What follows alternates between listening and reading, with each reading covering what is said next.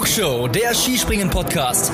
Alle News zum Skispringen der Männer und Frauen, spannende Hintergrundstories und exklusive Interviews. Präsentiert euch das deutsch-österreichische Trio Tobias Ruf, Louis Holuch und Gernot Clement.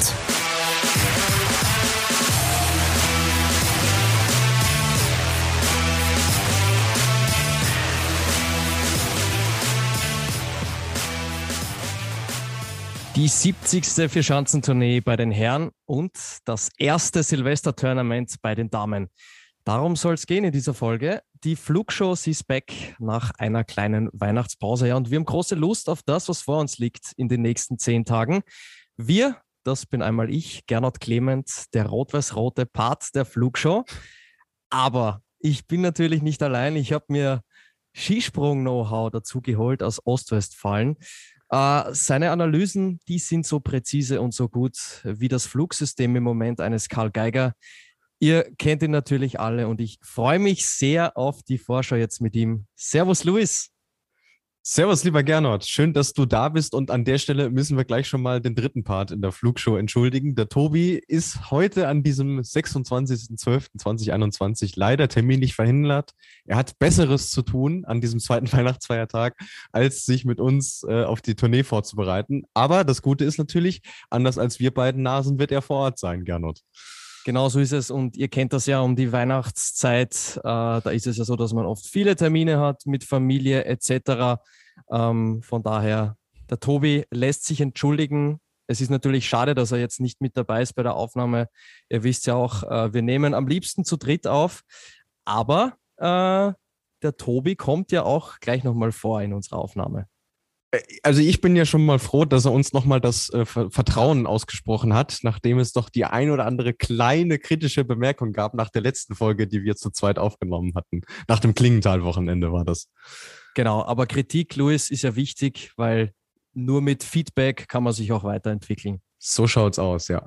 Und ich glaube, wir zwei kriegen das hin. Äh, genau, also für euch da draußen zur Info, es ist der 26.12. In Österreich ist es der Stefanitag, in Deutschland der zweite Weihnachtstag, an dem wir aufnehmen. Heute Abend, äh, ja, es war schon ein langer Tag, aber Luis, wir beide haben uns schon sehr gefreut auf die Aufnahme, weil ja, Weihnachten ist jetzt eigentlich so gut wie vorbei, aber für uns Skisprung-Fanatiker kommt das, das, das wahre Geschenk kommt ja erst jetzt. Absolut. Also ich meine, es ist ja immer Ausnahmezustand, diese zehn Tage äh, zwischen den Jahren, wie man so schön sagt. Und von daher äh, lassen wir uns natürlich nicht lumpen und sitzen auch an diesem nicht ganz so unwichtigen Tag äh, im Jahr äh, für euch am Mikrofon und bereiten euch hoffentlich bestmöglich auf dieses große Highlight, die Jubiläumsausgabe der Vierschanzentournee vor. Ja, und jetzt äh, mache ich direkt den Lanz, Luis. Ähm, in zwei Tagen geht's los. Äh, wie sehr kribbelt's? Was, was macht das mit dir?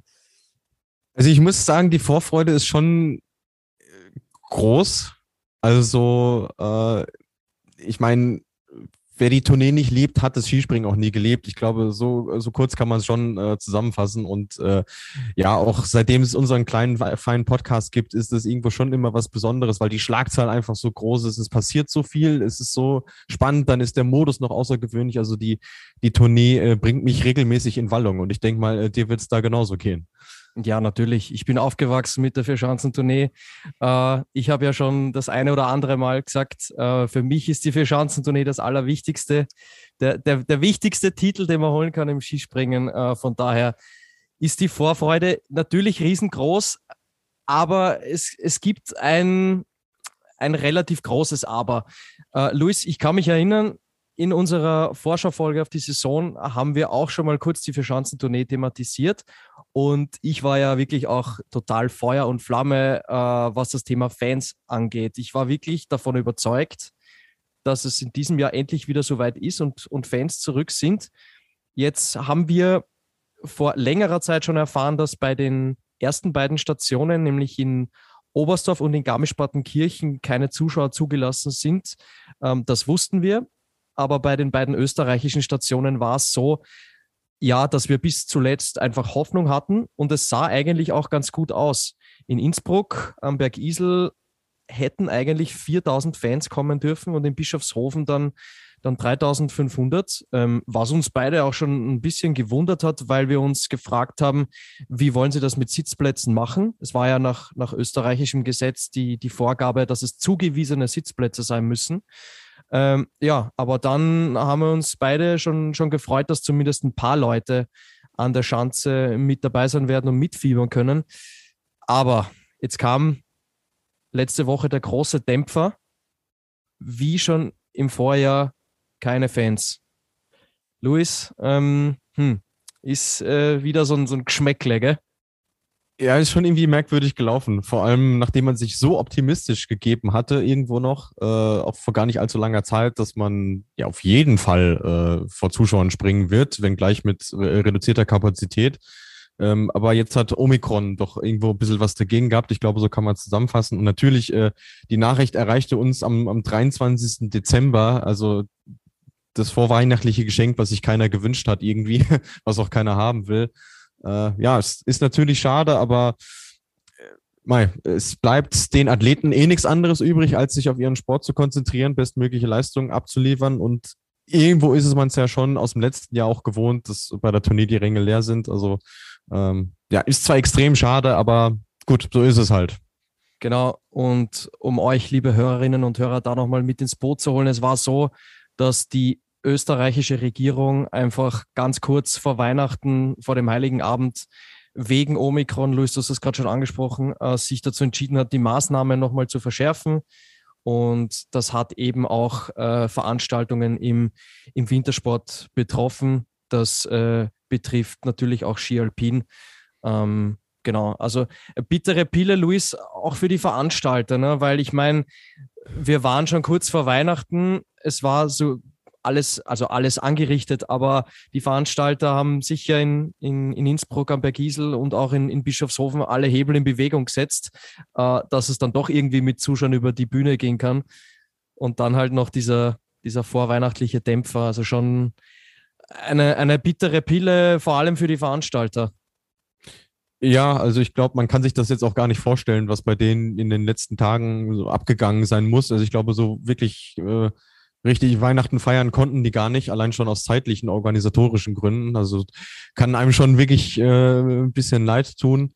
Äh, ich glaube, vom finanziellen Aspekt her, ja, mit, wenn du eine Tribüne irgendwie anmieten musst oder Sitzplätze installieren musst und so und dann äh, eh nur beschränkte Kapazitäten hast, ist es finanziell, glaube ich, ja, also es hätte jetzt nicht, es hätte jetzt nicht äh, äh, eine angeschlagene Firma von der Pleite gerettet, sagen wir mal so.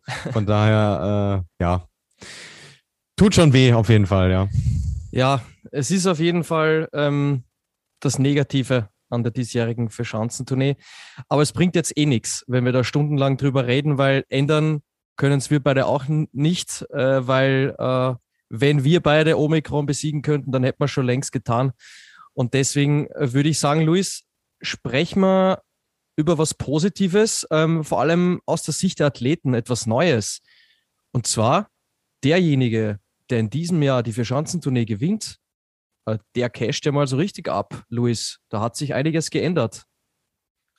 Ja, und auch diese Nachricht kam so ein bisschen, äh, ich, ich, will nicht sagen aus dem Nichts, aber doch schon irgendwo unerwartet. Ja, also die Veranstalter haben mal eben das Preisgeld äh, verfünffacht also das ist wirklich äh, ja eine Dimension im Skispringen, äh, wie man sie eigentlich äh, gar nicht kennt. Und äh, macht die, äh, macht die Tournee natürlich äh, nochmal attraktiver in dem Sinne auch. Also man möchte eben nicht nur das prestigeträchtigste äh, Skisprung-Event sein, sondern eben auch das, äh, das bestbezahlteste. Und das äh, bekommt man mit diesem Schritt eben hin. Und es gibt dann für denjenigen, der den Goldenen Adler gewinnt, insgesamt 100.000 Schweizer Franken. Mhm, äh, Vorsteuern natürlich. Vorsteuern und im Vergleich zu Raw Air, ähm, dass du vielleicht das nochmal kurz erklärst. Ähm, Raw Air, bin ich da richtig? 75.000 Euro für den Sieger, kann das sein? Ähm, also da ist äh, schon mal das Gesamtpreisgeld bei, bei 100.000 Euro. Also okay. das ist schon mal äh, der, der wesentliche Unterschied. Und der Sieger bekommt 65.000 Euro, äh, 60.000 Euro, so ist okay. es. 60.000, okay. ja. Also äh, wir haben uns ja auch in der, in der Klingenthal-Folge, wo wir beide aufgenommen haben, ich habe da schon äh, ja, vermutet, dass es vielleicht einen, einen Großinvestor namens äh, Tobias Ruf gibt. Ähm, nein, Spaß beiseite. Wir haben, wir haben uns natürlich auch die Frage gestellt, wer das finanziert, weil das natürlich schon ein sprunghafter Anstieg ist, also mal Preisgeld mal fünf. Aber es, es kann natürlich auch sein, dass sich die Vier-Schanzentournee da vielleicht ein bisschen an der Raw Air in Norwegen orientiert, äh, um das Ganze dann auch für die, für die Athleten einfach noch, noch attraktiver zu machen, als es eh schon ist. Und ich meine, ohne zahlungskräftige äh, Sponsoren kriegst du so ein Event natürlich nicht äh, auf die Beine gestellt. Da liegt es schon auf der Hand, dass, äh, dass man sich da irgendwo hinter den Kulissen auch hat einigen können. Also es ist ja aus den aus den Mitteilungen, die wir bekommen haben, auch nicht so ganz genau hervorgegangen, ähm, wie das jetzt eigentlich zustande kam, sondern nur, dass es so ist und dass man sich darüber freut. Und äh, ja, die Tournee in dem Sinne eben noch attraktiver macht. Mhm. Ich habe auch gelesen, es sind 100.000 Euro, aber es wird oft gesprochen von 96.000 Schweizer Franken, die da ausgeschüttet werden. Und da haben wir auch eine Hörerfrage bekommen, Luis, äh, von Flexibler. Und Flexibler, ich weiß jetzt nicht genau, weißt du, wer da dahinter steckt? Äh, Ehrlicherweise nicht, nein. Okay, Egal, Flexibler hat gefragt, warum das Preisgeld in Schweizer Franken ausgeschüttet wird. Äh, obwohl die Tournee augenscheinlich nichts mit der Schweiz zu tun hat, ist ja grundsätzlich ein deutsch-österreichisches Format. Und Flexibler wünscht uns noch einen guten Rutsch. Den wünschen wir dir natürlich auch. Ähm, Luis, es ist eigentlich ganz simpel, oder? Es ist ganz simpel, weil das äh, gesetzgebende Organ, äh, kann man in dem Zusammenhang ja sagen, nämlich die FIS, äh, der Internationale Skiverband, seinen Hauptsitz in, äh, in Oberhofen hat, in der Schweiz, am Thuner See, und damit entscheidet, ähm, in welcher Währung diese Preisgelder ausgeschüttet äh, werden. Und das ist im Skispringen, wie auch in allen anderen FIS-Sportarten übrigens, ähm, Schweizer Franken. Also sobald es sich um einen FIS-Wettbewerb handelt, werden diese Preisgelder äh, dann tatsächlich in Schweizer Franken ausbezahlt. Okay. Weißt du zufällig, gibt es eigentlich noch ein Auto auch zu gewinnen? Gibt es das noch? Äh, ich glaube, das war nur in den Jahren der Fall, wo auch tatsächlich ein Autohersteller äh, quasi Titelsponsor war. Ah ja. Ja, auf jeden Fall ist mir da gerade eine in interessante Anekdote eingefallen zu Janne Ahonen, äh, weil der hat wohl mal bei einem seiner fünf Tourneesiege äh, ein Auto gewonnen und hat das dann aber nicht nach Finnland mitgenommen, weil das so viele Steuern gewesen wären, die er bezahlen hätte müssen. Da hätte sich das gar nicht rentiert, dass er das Auto, das er gewonnen hat, mit, mit nach, nach Finnland nimmt. Es hätte wahrscheinlich auch für ihn eh nicht genug PS gehabt, also von daher äh, kann er das sicherlich verschmerzen. Okay, also ähm, ja, das sind die zwei, die zwei großen Neuheiten. Gut, das mit den Fans wäre eine, eine Neuheit, ein Comeback gewesen, ist jetzt leider doch nicht so, aber das mit dem Preisgeld ähm, ja, ist schon eine, sage ich mal, eine Zäsur, was das Preisgeld betrifft, weil mal fünf, ja, das ist jetzt wirklich, wirklich ganz schön viel und ist auch echt für die, für die Athleten wirklich ein Anreiz, da auch Top-Leistungen zu bringen, weil wir wissen, die Athleten sind jetzt im Vergleich zu anderen Sportarten keine, keine allzu reichen Menschen. Klar haben sie Sponsoren und so weiter, aber ähm, ja, im Vergleich zu, zu einem Fußballer oder so ist die, der Unterschied doch sehr, sehr groß.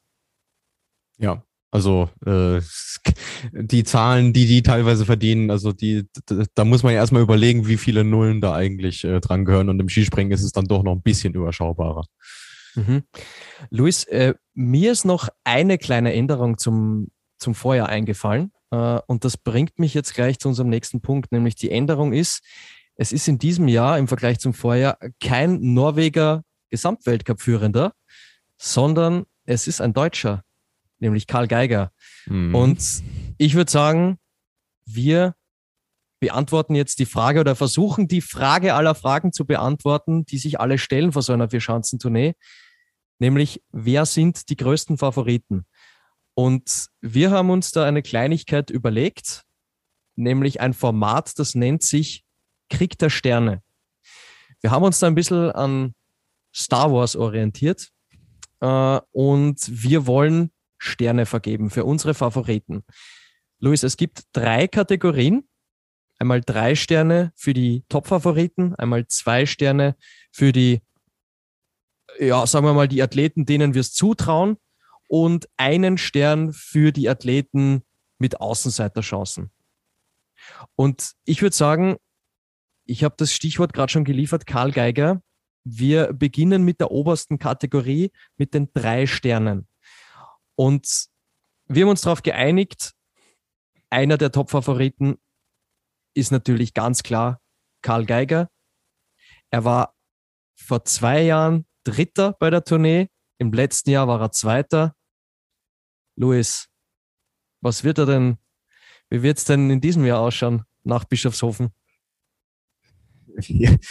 Das ist jetzt natürlich auch die Frage aller Fragen. Aber die, die logische Folge äh, wäre natürlich äh, der Gesamtsieg. Aber was ist im Skispringen schon logisch? Ich meine, die Sportart und gerade die Vierschanzentournee hat uns schon mit so vielen Dingen äh, überrascht und äh, man kann ja fest davon ausgehen, dass sich das auch in dieser Ausgabe nicht ändert. Aber natürlich ist Karl Geiger äh, absoluter Top-Favorit. Nicht nur, weil er Gesamtweltcup-Führender ist, sondern weil er auch acht der letzten neun Springen in den Top 5 beendet hat. Und wir sprechen ja auch bei der Tournee immer über dieses Stichwort Konstanz und äh, das zählt da in diesem Wettbewerb wie kaum irgendwo anders und das ist schon mal eine sehr gute äh, Grundlage. Dazu hat er schon fünf Podestplätze auf der Habenseite. Ja, also ähm, das sind Zahlen, ähm, die sich vor der Tournee erstmal sehr gut lesen. Und natürlich hat er auch schon bewiesen, dass er alle Chancen irgendwo beherrscht. Ja, also sonst äh, schafft man es in der Tournee ja nicht aufs Podest. Und äh, er hofft natürlich in dieser Saison auf den großen Wurf. Ja, und wenn man es vergleicht zum Vorjahr, äh, im Vorjahr war ja noch die Skiflugwärme WM in Planitzer, plus äh, er wurde Vater und die Corona-Erkrankung. Also bei ihm war ja im letzten Jahr so viel los vor der Verschanzentournee und er ist trotzdem auf Platz zwei gelandet.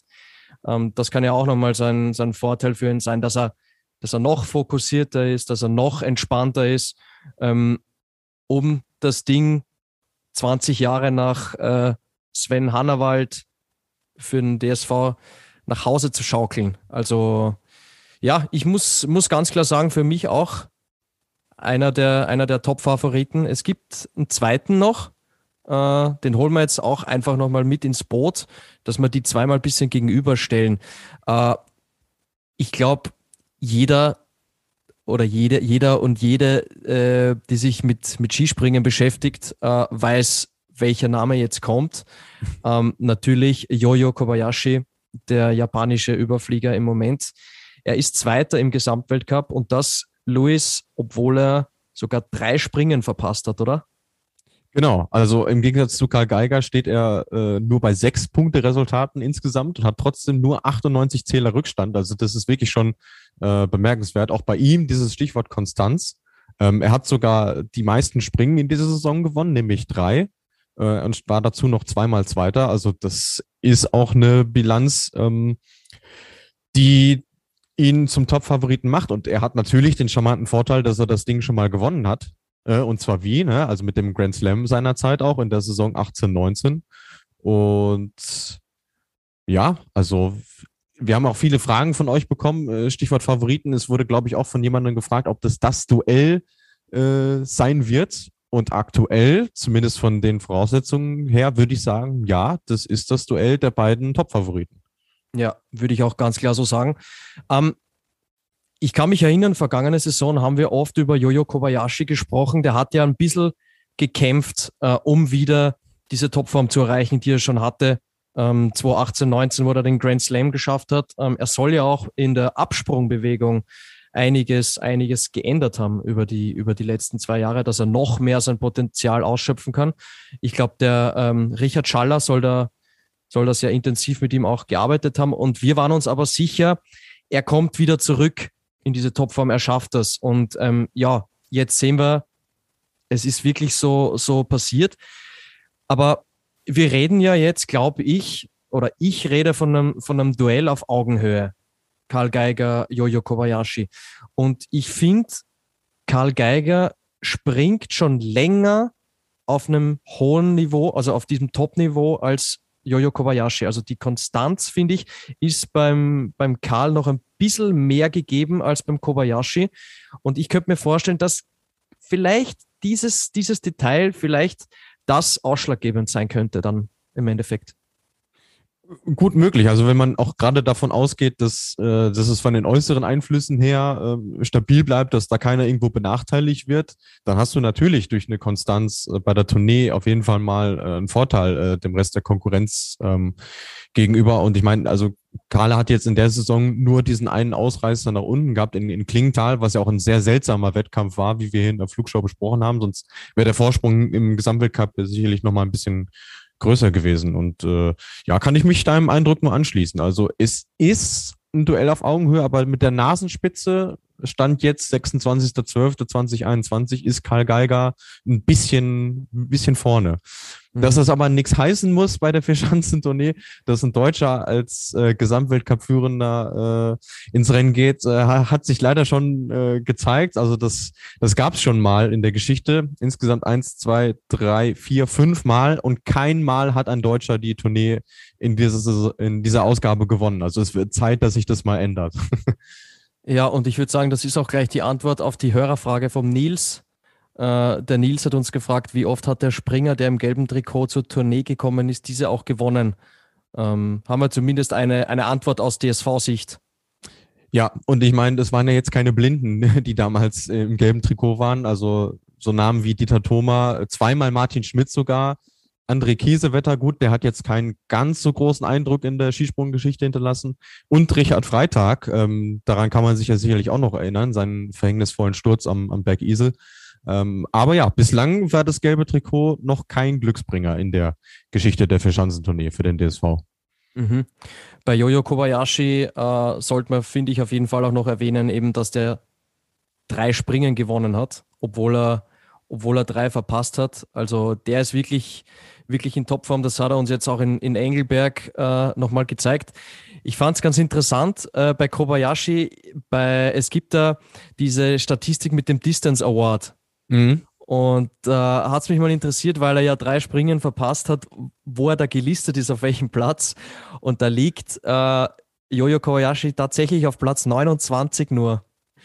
Äh, ja. da, da sieht man aber, welche Qualität halt die Sprünge von ihm haben, ähm, wenn er im Wettkampf mit dabei ist. Ne? Ja gut, ich meine, es haut natürlich auch rein. Also du hast in, in Nischen Tagil eine Chance, wo du 140 Meter springen kannst. Ruka hat er auch verpasst, wo man ja noch weiter springen kann. Und Wiswa äh, ist schon, schon ein bisschen ärgerlich. Aber ich, ich sag dir eins, am Ende der Saison wird der Knabe mindestens einstellig sein bei diesem Distance Award. Ja, ich glaube, das ist keine steile These. Ich glaube, das wird, das ja. wird tatsächlich ähm, so sein. Okay, ähm, wenn wir schon bei Karl Geiger und Jojo Kobayashi sind, ähm, was glaubst du, inwiefern kann das Team, die Leistung des Teams auch die beiden nochmal beflügeln, wenn du das so gegenüberstellst, Team Japan, Team äh, DSV? Naja, da muss man schon sagen, allein dadurch, dass der DSV ja auch im Nationen Cup führt, pusht das Team da insgesamt sicherlich noch mal ein bisschen mehr, als das bei, bei Ryoyo Kobayashi der Fall ist.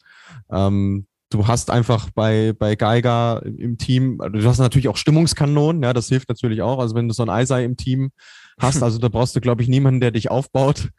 Der, der, der macht es schon. Ähm, und Kobayashi, also natürlich gehört er zu der japanischen Nationalmannschaft, aber er ist ja irgendwo schon noch so ein bisschen Eigenbrötler, so mit äh, Privattrainer und so weiter. Ähm, es klingt vielleicht ein bisschen hart, aber ich glaube, der schaut gar nicht so viel auf das, was seine, auf, was seine Kollegen machen, ähm, weil er natürlich den anderen auch irgendwo so, so einen Schritt ähm, voraus ist. Dass die Jungs sich untereinander verstehen, da habe ich keinen Zweifel dran. Aber ich glaube, auch da hat Geiger so ein bisschen, ein bisschen mehr das Plus auf seiner Seite. Ja, das glaube ich auch. Vor allem, wenn man, wenn man jetzt zurückblickt auf Engelberg. Äh, ich kann mich erinnern, wie sich der Markus Eisenbichler für den Karl Geiger gefreut hat, obwohl es bei ihm selbst nicht so funktioniert hat an dem, an dem Wochenende. Das, das spricht ja Bände und zeigt, äh, ja, was da für ein, für ein super Teamgeist herrscht beim TSV.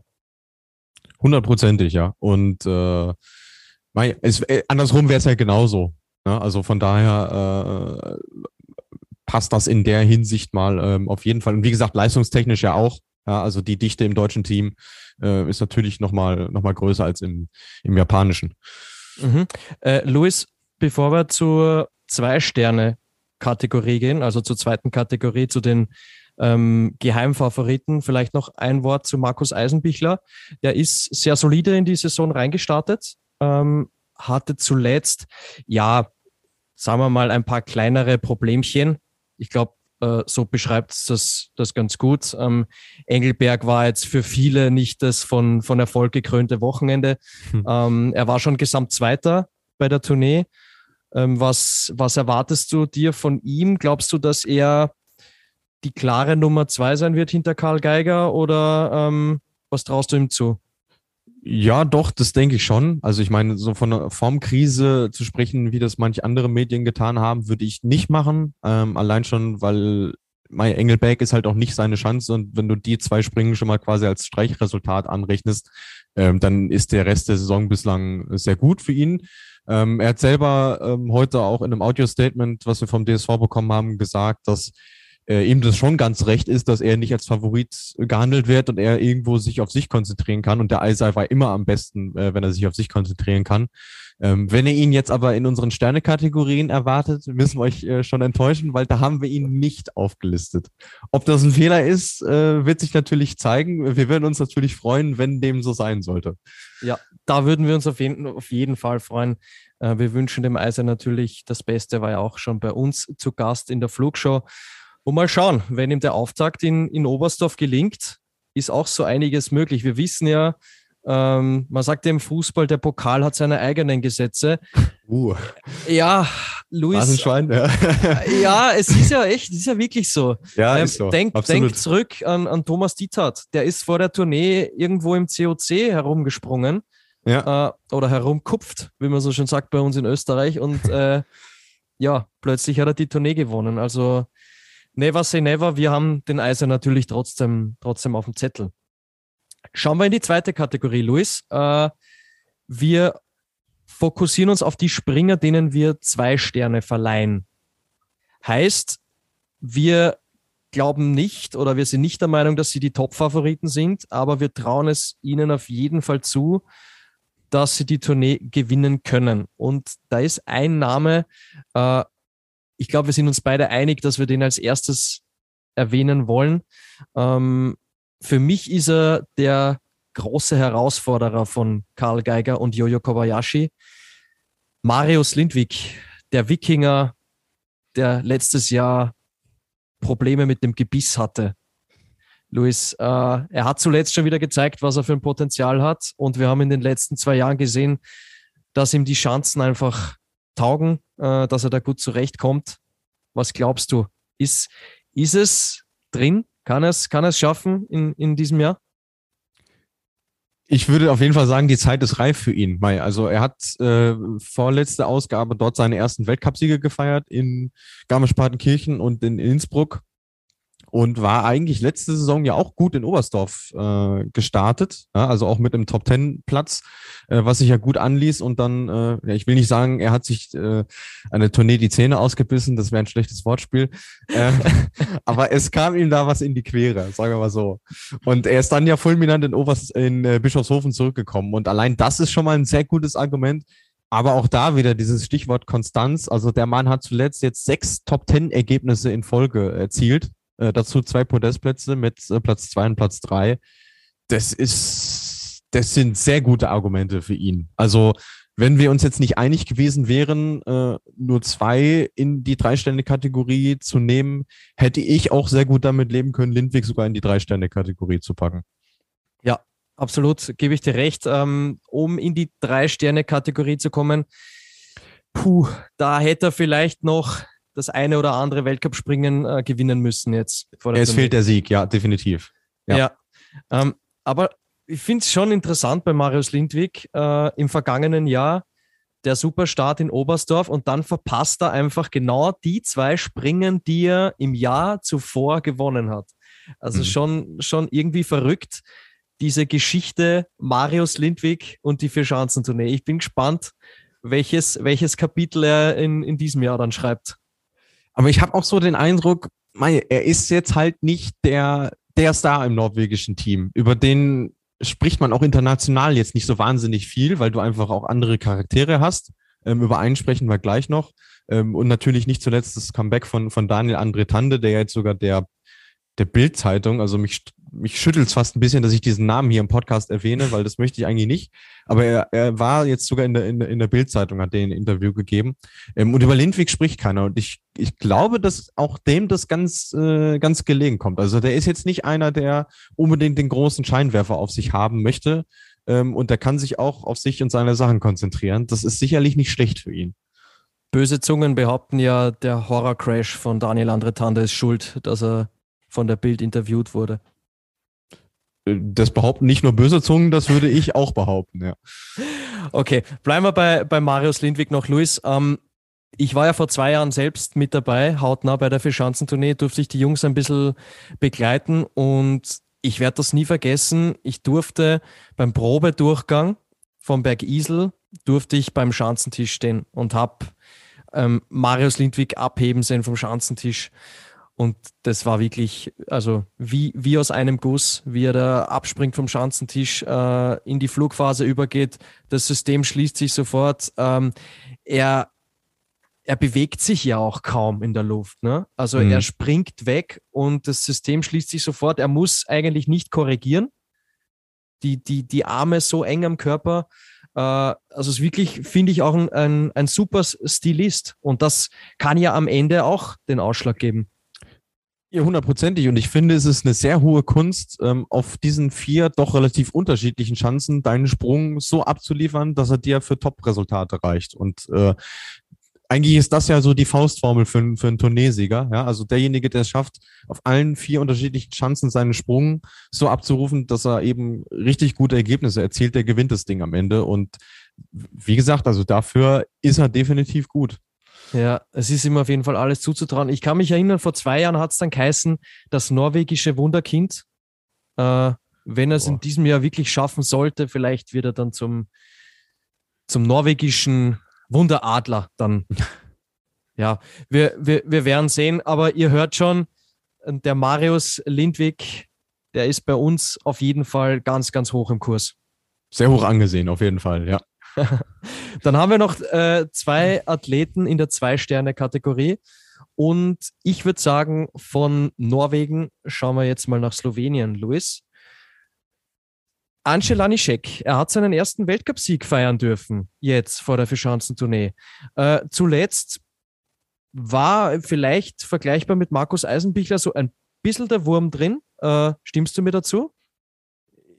Ja, ich stimme dir auf jeden Fall zu. Und wenn ich jetzt so länger drüber nachdenke, also den auf eine Stufe mit Marius Lindwig zu stellen, sind wir vielleicht doch ein bisschen sehr optimistisch äh, gewesen. Okay. Also ich, ich warne davor, diese beiden Podestplätze, die ja auch nur in Ruka war, ähm, so hoch zu hängen. Also erster Sieg, klar, wir haben ihm das ja vom Herzen gegönnt. Auch wir, ähm, auch das ist ja ein Mann, äh, den wir sehr mögen, aber ähm, ja, es war dann insgesamt vielleicht doch ein bisschen wenig für zwei Sterne.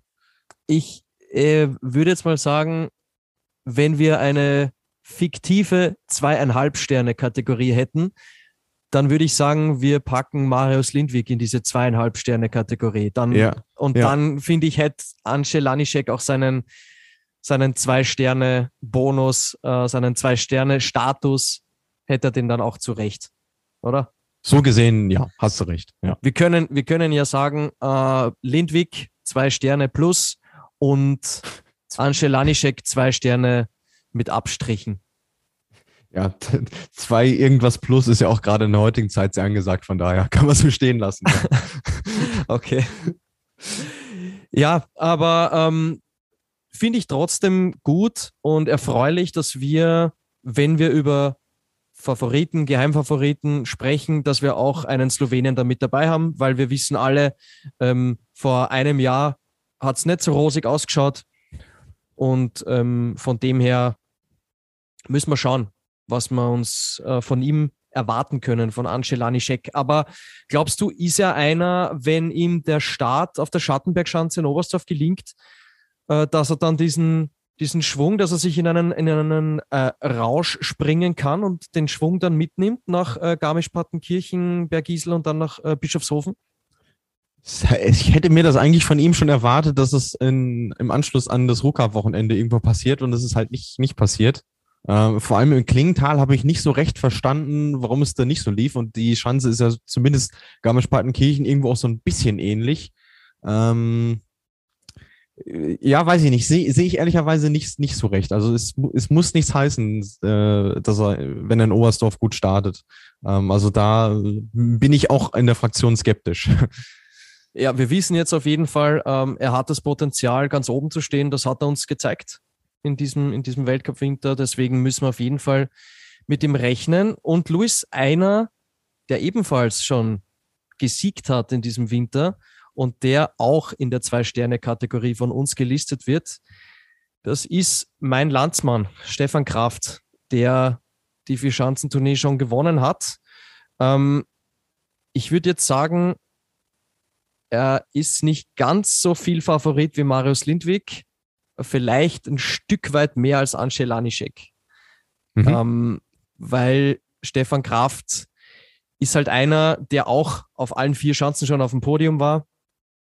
Oberstdorf äh, hatte schon gewonnen. Letztes Jahr wurde er Weltmeister auf der, auf der Schanze. Ähm, von dem her, wenn ihm der Start gelingt, dann ist auch alles möglich. Es war vielleicht in den letzten ja gut, die, die vergangene Saison, da war ja generell ein bisschen der Wurm drin, da hat auch der, der Rücken gezwickt. Aber wenn ihm der Start in Oberstdorf gelingt, glaube ich, dann ist auch bei ihm alles möglich. Das, das auf jeden Fall. Aber da müssten dann schon auch die Kollegen Geiger und Kobayashi bei irgendeinem Springen dann ein bisschen schwächeln, dass dann Stefan Kraft kommt und das ausnutzt, oder? Wie siehst du das? Ja, das glaube ich auch. Ähm, was die, die ihm halt voraus haben, ist wieder dieses Thema Konstanz. Also die vermisse ich aktuell noch so ein bisschen bei ihm. Also klar, er hat seine, ähm, seine Ausreißer nach oben gehabt, vor allem mit dem Sieg in, in Klingenthal. Äh, drei Podestplätze insgesamt äh, liest sich nicht schlecht. Also gerade, wie du gesagt hast, vor allem im Vergleich mit der ähm, vorangegangenen Saison. Ähm, aber ich glaube, ganz ohne das andere äh, äh auslassen, sagt sie, glaube ich, in Österreich, äh, wird es für ihn, wird es für ihn schwierig. Vor allem, bei ihm ist ja immer so der Knackpunkt Garmisch-Partenkirchen. Kommt er da zurecht? Und wenn er da wieder im ersten Durchgang kleben bleibt, erledigt sich das Thema eh von alleine.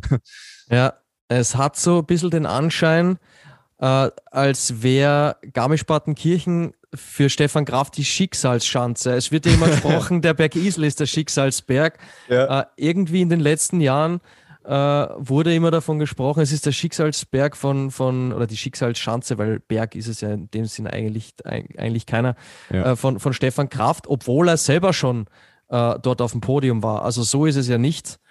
Ähm, es liegt halt schon eine Zeit halt zurück, gell? Ja, natürlich.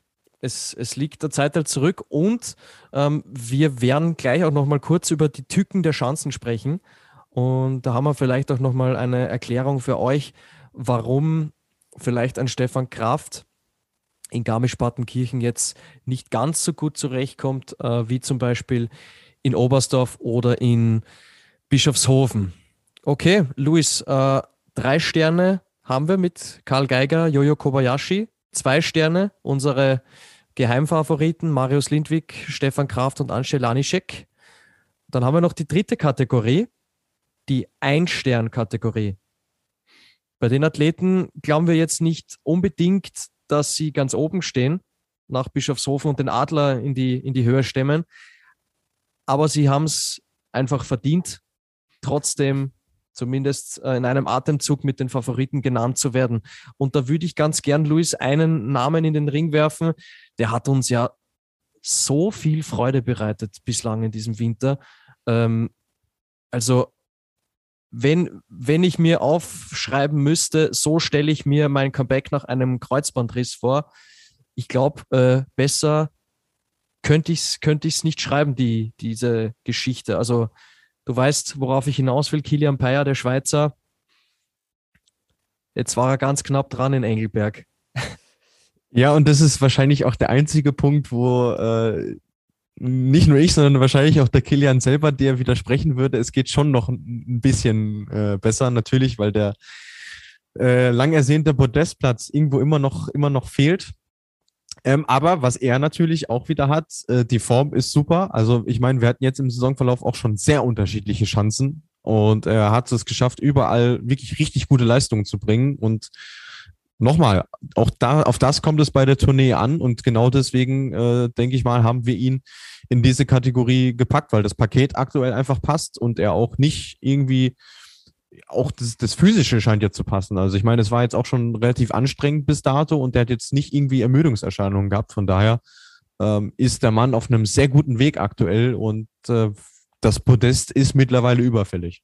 Mhm, das ist auf jeden Fall überfällig und ja, es wäre doch eine schöne Geschichte, wenn er gerade in, in Innsbruck auf dem Berg Isel, da wo er Bronze geholt hat, 2019, wenn er vielleicht da sein, sein Podest feiern könnte. Ähm, was mich auch so beeindruckt bei, beim Kilian Lewis, äh, ich finde, er strahlt unglaublich viel positive Energie aus. Also, mhm. äh, wenn man ihn beobachtet nach den Sprüngen im Auslauf und so, ähm, selbst wenn jetzt wenn es jetzt im zweiten Durchgang äh, nicht ganz so geklappt hat, wir erinnern uns zurück, wo er da in, in Führung lag nach dem ersten und dann hat es äh, doch nicht ganz geklappt mit mit dem Podium. Er hat trotzdem ein Lächeln, weil man bei ihm merkt, er, er, er, er kann das sofort im Moment richtig einschätzen, aus welcher Verletzung er zurückkommt und dass er auf dem richtigen Weg ist und unglaublich positiv und, und mir taugt das wirklich extrem.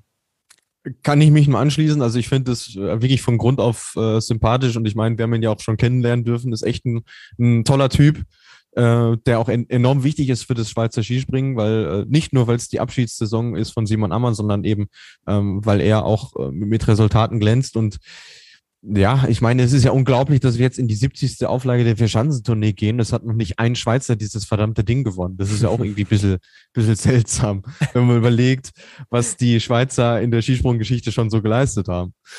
Ja, aber es kann jetzt bitte nicht sein, weil du weißt, Luis, wir haben eine sechsjährige Durststrecke im ÖSV. Ach es ja, kann jetzt ja, ja. nicht sein, dass hier ein Schweizer uns den Tunesik wegschnappt. Also ja. Äh, da bitte, bitte Vorsicht. Es gibt übrigens eins, zwei, drei, vier, fünf Länder, die noch länger auf den Turniersieger warten als ihr Österreich. Also von daher ein bisschen tief stapeln. Aber ihr hört es auf jeden Fall. Ähm, der Kilian Bayer ist bei uns ganz hoch im Kurs und äh, ihr werdet ein kleiner Vorausblick höchstwahrscheinlich äh, nach der Saison auch den Kilian nochmal bei uns im Interview hören. Stimmt. Wir, genau, weil Luis, wir haben ihn äh, ausgezeichnet mit unserem Adler der Woche und mhm. haben gleich mal ganz charmant gefragt, lieber Kilian, äh, möchtest du nicht nochmal bei uns vorbeischauen im Podcast? Und da hat er sich nicht lumpen lassen, der Kilian, und hat uns, hat uns geantwortet auf, auf Instagram, wo wir ja äh, sehr, sehr aktiv auch sind und hat gesagt, sehr gerne. Also an der Stelle, lieber Kilian, wir würden uns wirklich sehr, sehr freuen. Ich glaube, ich spreche da jetzt auch für den, für den Tobi, der ja leider heute ähm, aus terminlichen Gründen nicht dabei sein kann, dass wir uns alle drei sehr, sehr freuen würden, wenn wir dich, lieber Kilian, wieder bei uns in der Flugshow begrüßen könnten. Ja, haben wir uns auch sehr darüber gefreut, dass er gleich äh, geantwortet hat. Also äh, ist auch schön, dass er uns irgendwo nicht vergessen hat. Das freut uns natürlich auch. Und von daher, ähm, natürlich ist er jederzeit herzlich eingeladen. Da würden wir uns äh, sehr drüber freuen. Und ich meine, ähm, ihr habt ja gesehen, was wir im, im Sommer ähm, an Interviewgästen da hatten. Da würde sich der Kilian natürlich nochmal äh, hervorragend einfügen. Also das kriegen wir mit Sicherheit irgendwie hin. Ja, der ideale Gesprächsgast auch, um auf so eine Saison mit vielen Ereignissen, vielen Highlights auch äh, zurückzublicken. Okay, Luis, ähm, zwei Namen haben wir noch in der Ein-Stern-Kategorie bei unseren Geheimfavoriten mit Abstrichen, nenne ich es jetzt mal, oder äh, Athleten, denen wir es zutrauen, für eine Überraschung zu sorgen. Und da sind wir jetzt beim zweiten Wikinger. Halvor Egner Granerüth. Luis, der Mann ist auf dem richtigen Weg. Äh, ist er aus deiner Sicht jetzt schon bereit für den ganz großen Wurf? Ich glaube es ehrlicherweise nicht so recht. Ähm, für mich ist das größte Gegenargument, ähm, dass er halt auf den Chancen, die ihm nicht so liegen, in dieser Saison bislang noch nicht abgeliefert hat. Also da hat man dann schon gesehen, er hat echt Probleme und die, die drei Podestplätze, die er bislang erzielt hat, das waren alles Chancen, wo man sagt, jo, das, das passt zum, zum Halvor.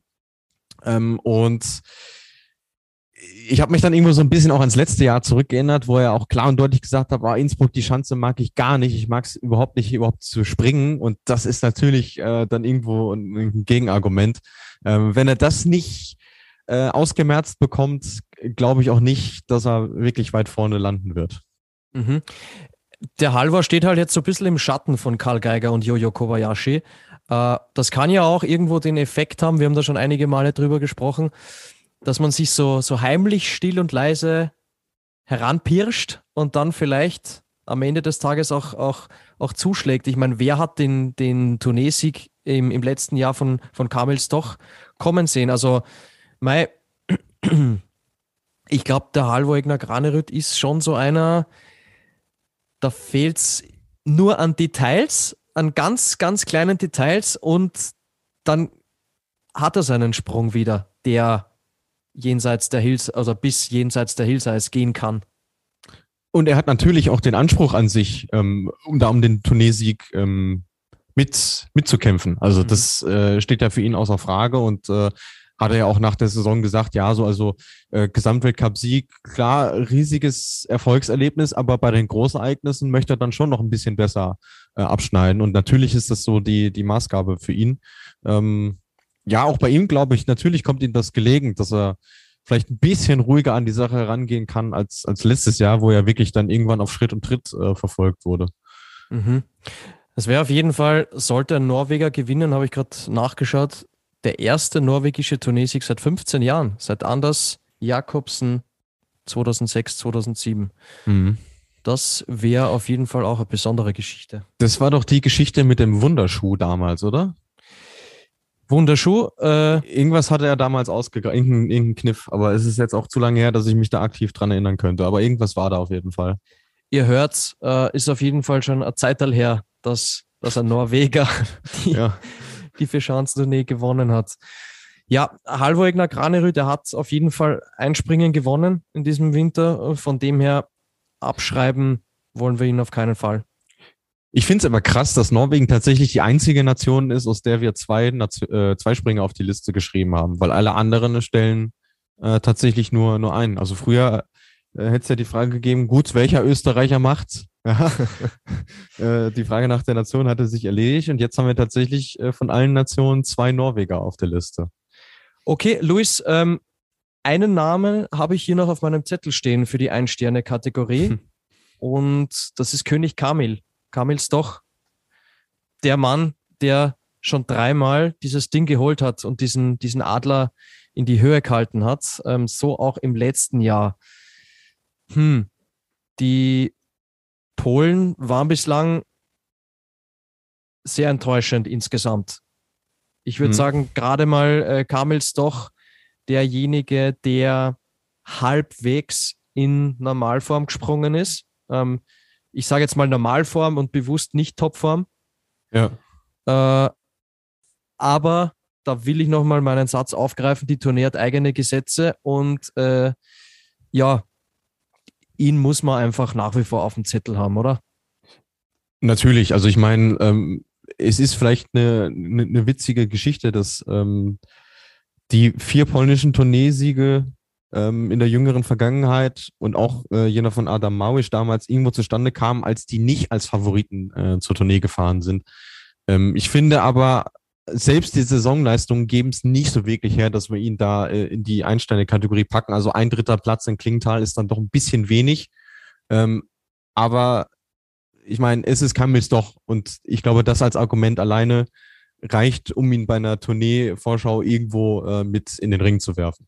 Ja, nicht, dass es dann im Nachhinein heißt, äh, liebe Flugshow, warum habt ihr denn nicht über Kamels doch gesprochen? Den muss man ja immer auf dem Zettel haben. Natürlich.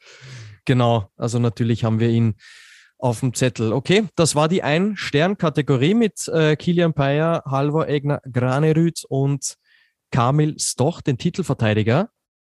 Und damit ist der Krieg der Sterne eröffnet, Luis. Ja, auch wenn wir natürlich immer für friedliche Veranstaltungen sind, das möchten wir an der Stelle nochmal betonen, aber es ist ja nur ein Wortspiel, zum Glück. Genau, äh, mit Krieg der Sterne, wir orientieren uns da, das sei nochmal erwähnt, an, an Star Wars und der Krieg soll nur an den Schanzen stattfinden und nur in der Luft, also mit guten Sprüngen. Also ähm, die So schärfsten, sein, ja. genau, die, die, die schärfsten Waffen sind äh, ein gutes Flugsystem und ein schöner Telemark. Genau so ist es. So, Luis, äh, wir haben vier Schanzen. Wollen wir, äh, bevor wir zu unseren Tipps kommen, ganz kurz über die vier Schanzen sprechen? Es sind ja doch vier besondere Schanzen. Ähm, fangen wir gleich mal an mit Oberstdorf, die Schattenbergschanze. Äh, ich habe gehört, oder ich habe schon, schon öfter gehört, es ist eine der beliebtesten Trainingsschanzen überhaupt. Mhm. Eigentlich äh, jeder fährt dort gerne hin, weil sie äh, im Grunde genommen, salopp formuliert, einfach zum Springen ist und Fehler verzeiht. Äh, stimmst du mir dazu? Ist, ist das wirklich so? Ist die wirklich so einfach zum Springen oder hat auch die besondere Tücken? Na, ich glaube, dieses, äh, äh, ähm, sagen wir mal, schön zu springen, bezieht sich vor allem auf den Anlauf, weil er halt so schön rhythmisch ist und ein gutes Feedback an, an die Springer gibt. Also du weißt ziemlich genau, okay, wann muss ich jetzt aus der Hocke loslegen. Ähm, ich finde auch, sie hat für die Schanzengröße, man kann ja dort auch über 140 Meter springen, ähm, hat sie auch eine verhältnismäßig geringe Streuung. Also ähm, die, die, die Springen sind doch immer relativ eng. Ähm, Jetzt kommt aber diese, dieser Aspekt äh, Training. Ähm, die Schanze wurde jetzt seit der WM im, im Februar, Anfang März äh, gar nicht mehr genutzt, äh, weil es dort Schäden am Aufsprunghang gibt und die jetzt im Sommer äh, nicht repariert wurden. Ähm, so gesehen wird es jetzt für alle, ähm, jetzt mit Ausnahme vielleicht einiger Athleten, die jetzt nochmal ein paar Schnee Schneesprünge machen konnten, äh, dann die erste Erfahrung wieder seit der nordischen Ski-WM im vergangenen Jahr. Oder in diesem Jahr, wir sind ja noch in 21. Okay, aber trotzdem muss man ja sagen, äh, Springer wie Kobayashi, Karl Geiger, Stefan Kraft, die schon öfter auf Ja, die ja. Schanze gesprungen haben, die, die werden sich da relativ schnell wieder drauf einstellen, würde ich sagen, oder? Ja, weil das Profil halt auch anderen Anlagen schon äh, ziemlich ähnlich ist. Also ist, die gilt ja so ein bisschen als Prototyp, so was so das, das Profil angeht. Und von daher äh, werden sich die Leute da schon zurechtfinden, mal auf jeden Fall. Mhm. Du hast jetzt gerade, finde ich, ein sehr interessantes Stichwort geliefert, Louis, und zwar ähm, der Anlauf ist sehr rhythmisch. Man, man, man weiß, wann man abspringen muss. Wir haben ja gesagt, Oberstdorf, die Schattenbergschanze, ist eine Springerschanze. Mhm. Ähm, Garmisch-Partenkirchen ist eher eine Fliegerschanze. Und du hast gesagt, in Oberstdorf weiß man genau, wann man abspringen muss. Äh, das gestaltet sich in Garmisch-Partenkirchen etwas schwieriger für die Athleten, gell? Ja, und ich meine, äh, ich werde es nie vergessen, wie äh, Michi Heiböck uns das versucht hat äh, zu erklären, aber er wusste ja selber auch nicht so genau, woran hakt es da eigentlich. Also selbst als wir nachgefragt haben, so kannst du das konkretisieren? Ähm, und äh, das ist schon dann irgendwo so ein Knackpunkt auch. Ähm, der Anlauf ist äh, super schwierig, ist auch eine, äh, eine spezielle Spur drin, äh, wo sich auch nicht jeder leicht tut mit. Ähm, dafür finde ich aber, hat sie schon eine sehr schöne Flugkurve. Also es macht echt Spaß, die Springen da zu schauen, wenn die Bedingungen äh, äh, gut sind. Ähm, und dann natürlich noch dieser Kontrast, den du da einfach hast, ja, diese, diese Eiskristall und da unten halt dieses Stadion aus den 1930er Jahren, das ist irgendwo schon, also wo findest du das noch? So in, in, in, in dem Mix. Ähm, also ist schon irgendwo, irgendwo spannend auch, ja. Was ich auch gehört habe, ist, dass der, der Steg äh, zwischen der linken und der rechten Spur in, in Garmisch-Partenkirchen, dass der etwas breiter ist als in Oberstdorf zum Beispiel. Mhm. Und das anscheinend deswegen, und die Spur soll generell auch ein paar Millimeter breiter sein. Das sind wirklich nur Nuancen, aber ähm, hat halt eine starke Auswirkung, wenn da einer mit äh, 90 Stundenkilometer runterfährt. Und deswegen sollen sich wohl auch kleinere Athleten, Stichwort Stefan Kraft, ein bisschen schwerer tun beim Absprung. Ja, ist, ist gut, dass du es nochmal einwirfst, weil äh, ich war mir jetzt gerade nicht sicher, in, in welche Richtung äh, das Pendel da bei beiden Aspekten äh, ausgeschlagen hat. Also von daher gut, dass du das nochmal, dass du das nochmal sagst. Aber natürlich musst du deine Hocker dann anpassen und klar ist das für einen etwas größer gewachsenen Springer äh, dann noch ein bisschen einfacher als jetzt für einen, der äh, vielleicht die 1,70 nicht gepackt hat. Mhm. Gehen wir weiter von der Olympiaschanze zum Berg Isel. Wir haben gerade schon gesagt, Garmisch-Partenkirchen ist eine Fliegerschanze.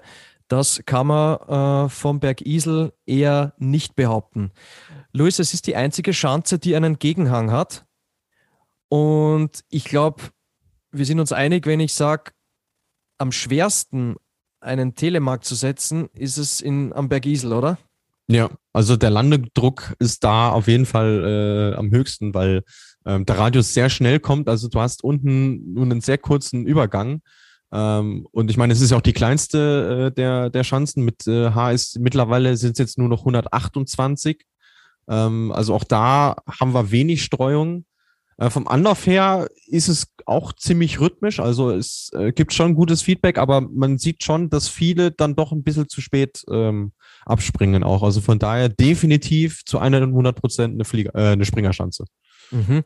Das heißt, wir starten in Oberstdorf mit einer Springerschanze. Wir gehen nach Garmisch-Partenkirchen, sind auf einer Fliegerschanze.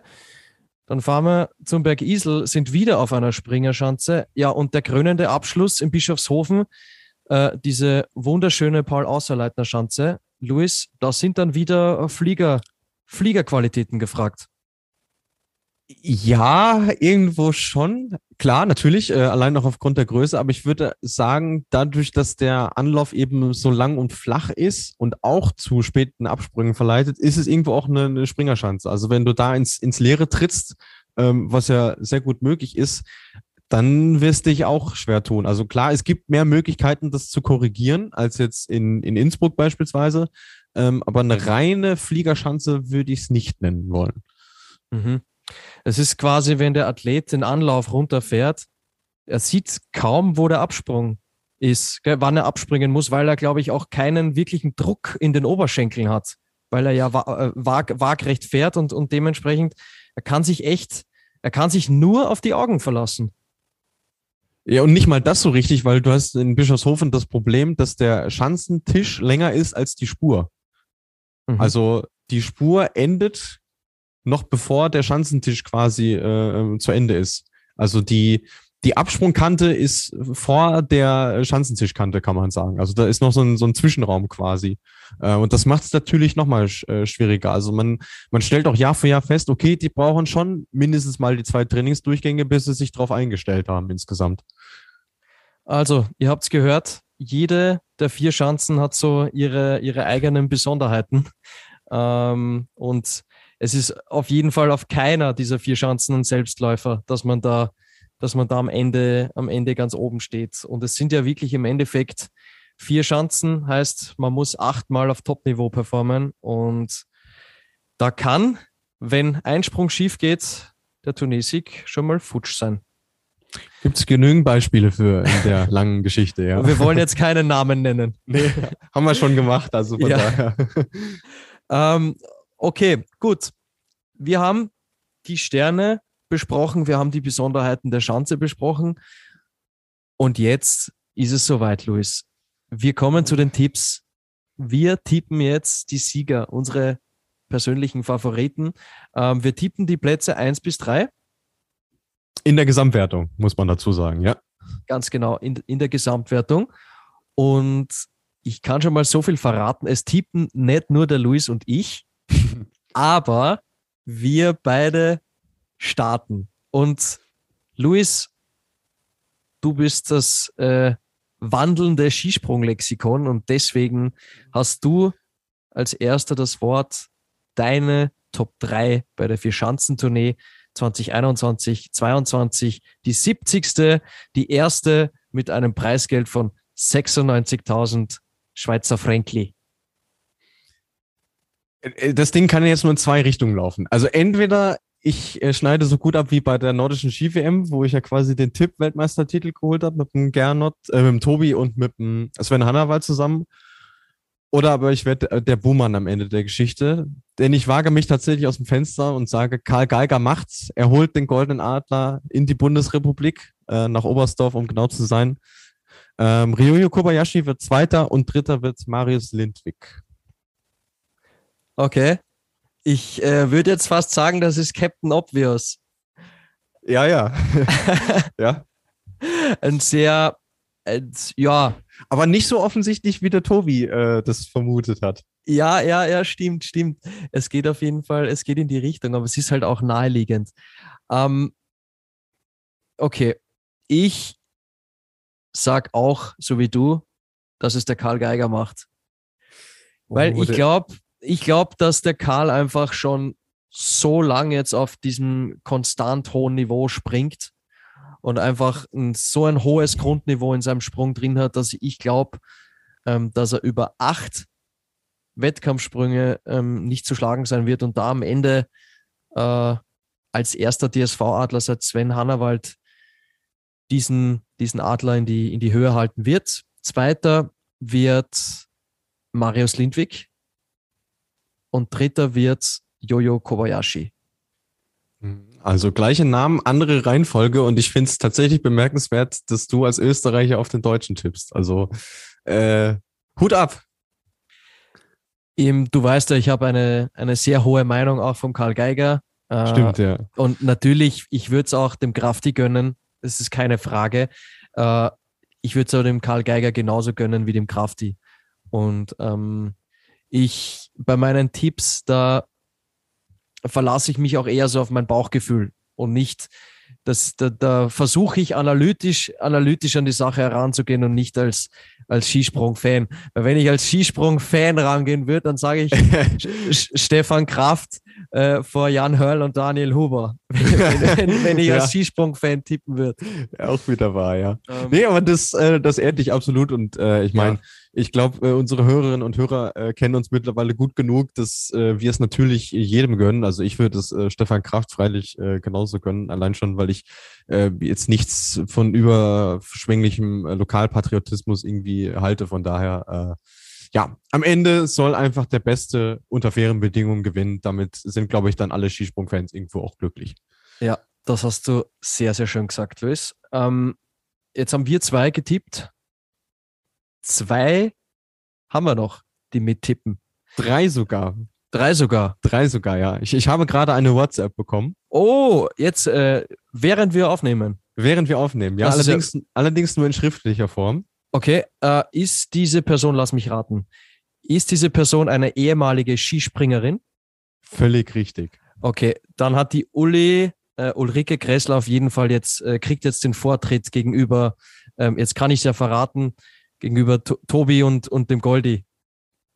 Genauso schaut's aus. Ja, also erstmal liebe Grüße an die Uli. Wir hatten sie auch äh, angefragt, nachdem wir wussten, äh, dass der Tobi heute leider nicht kann, aber auch sie äh, war jetzt zeitlich verhindert, was natürlich äh, völlig verständlich ist. Mai, es ist immer noch Weihnachten. Ähm, und ihr Top 3 Tipp lautet Ryoyo Kobayashi vor Karl Geiger und Stefan Kraft. Ja, ist auch sehr naheliegend, ne? Äh, hundertprozentig, ja. Wenn man das mit uns beiden vergleicht, fehlt eigentlich bei der Uli nur Marius Lindwig. Mhm, genauso ist es, ja. Okay. Ja, vielen Dank, Uli, für deine Tipps. Äh, wir sind gespannt, ob du recht behalten wirst oder nicht.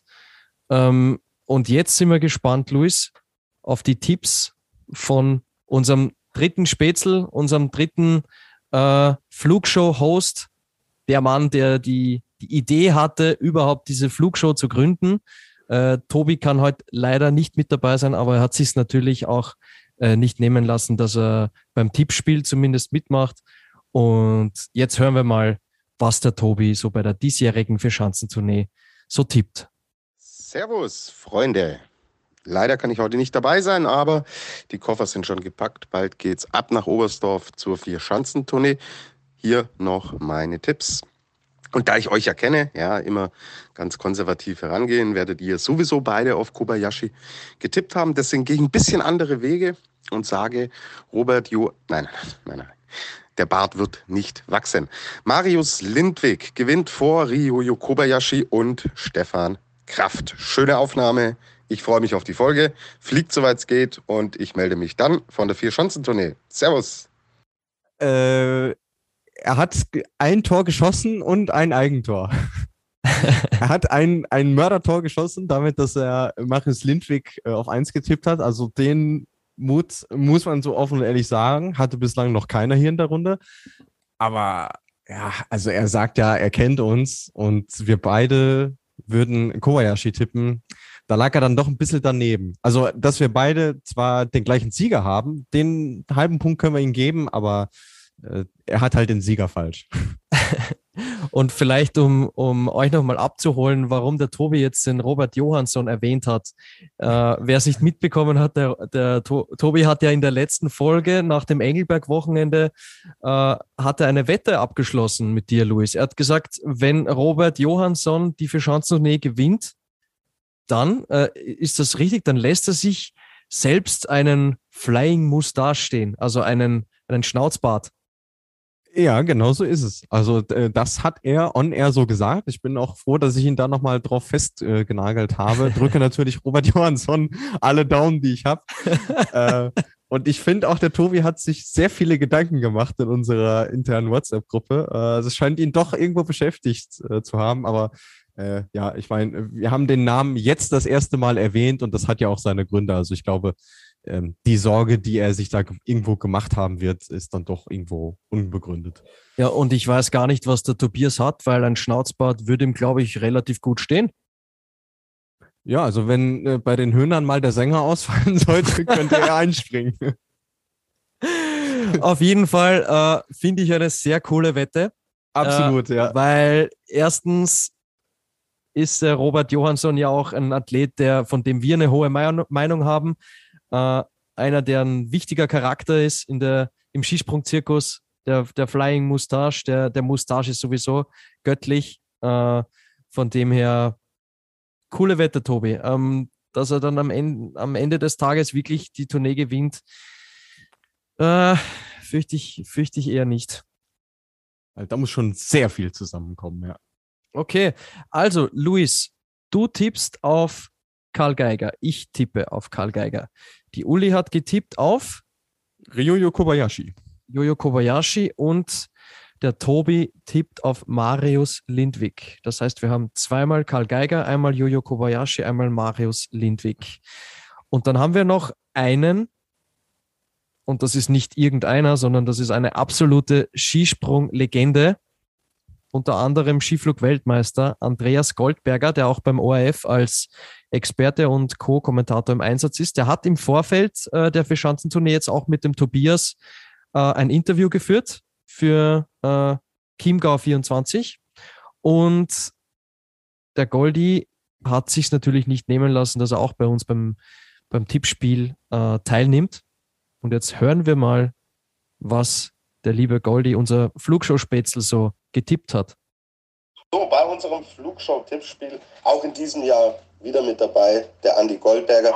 Andi, Servus, ich bitte um deine Tipps. Wer steht denn am Ende der Tournee auf dem Stocker? Okay, hallo Tobias. Ja, mein Tipp, Gesamtwertung 70. Jubiläumsgesamttournee. Erster Yuyo Kobayashi, zweiter Karl Geiger, dritter Marius Lendwig. Jojo Kobayashi, Luis. Mhm.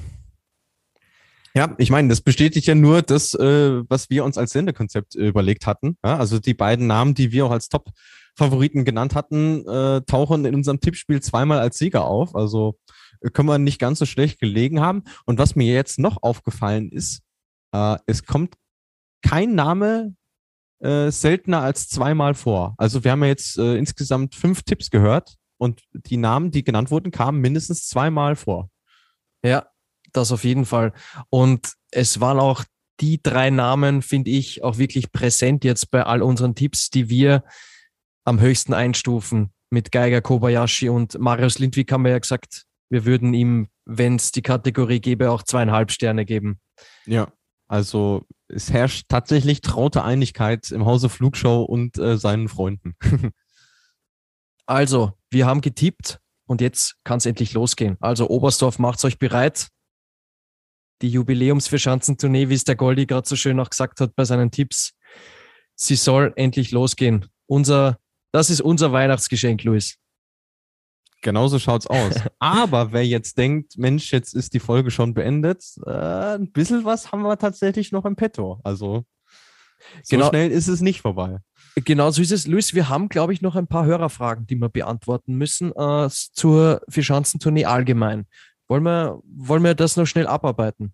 Aber rein da, sagt man heute, glaube ich, ja. Okay, Ich, ich beginne ich beginn, äh, direkt mit der ersten Frage. Der Julian hat uns geschrieben, welches Springen mögt ihr am wenigsten?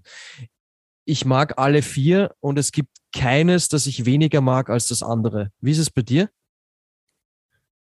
Äh, ja, da könnte man mir jetzt wieder die deutsche Brille vorwerfen, äh, wenn ich sage Innsbruck, aber es hat nicht nur mit der deutschen Bilanz dort was zu tun, sondern generell mit den, äh, mit den äußeren Gegebenheiten. Also die Chance an sich mag cool sein, aber mir sind da schon zu viele Sachen passiert, die für mich nicht mehr unter Fairness einzustufen waren. Von daher muss ich leider das sagen. Okay, kurze Rückfrage von mir, Luis, in Sachen Fairness. Ähm, sprichst du da auch über Präparierung beim Aufsprung zum Beispiel? Ja, ich meine, das, das haben wir an anderen Chancen auch. Also das würde ich nicht sagen. Ähm, okay. Aber ich sag mal so, nichts gegen die Person an sich, aber dass ein Anzi Koivorand da dort ein Springen gewinnt, das war dann schon doch ein bisschen viel Zufall. In einem Durchgang war das, glaube ich, damals auch. Ja. Mhm. ja, wir erinnern uns zurück an das finnische, als das finnische Skispringen noch groß war. Liked, wer es noch kennt, ja. ja. Ah, übrigens, Anti Alto kehrt auch zurück, wenn wir gerade schon drüber sprechen, zur Vierschanzentournee. Bin gespannt. Äh, Im letzten Jahr war er gar nicht so schlecht. Bin gespannt, ob er, er war ja jetzt, glaube ich, äh, in den letzten Springen äh, gar nicht mit dabei. Und mhm. jetzt feiert er sein Comeback. Es ist ihm, glaube ich, auf jeden Fall nur zu wünschen, dass er regelmäßig jetzt wieder in den, in den Top 30 landet. Ja, also das finnische Skispringen lechzt ja förmlich danach. Von daher äh, drücken wir auch da natürlich alle Daumen. Ja, äh, erstmal kleine Schritte, kleine Schritte vorangehen. Ähm, nächste Frage. Jan-Niklas Weber hat uns geschrieben, was habt ihr lieber, das K.O.-System oder das normale System? Ich bin, ich bin äh, Fan des K.O.-Systems. Also ich sehe das echt gerne, ähm, aber ich bin schon auch dafür, dass man das tatsächlich weiterhin nur bei der Tournee einsetzt, weil es sonst halt auch diesen äh, Besonderheitsfaktor verliert. Ja, weil wenn du was Besonderes quasi jedes Wochenende haben kannst, ist es irgendwann nicht mehr besonders.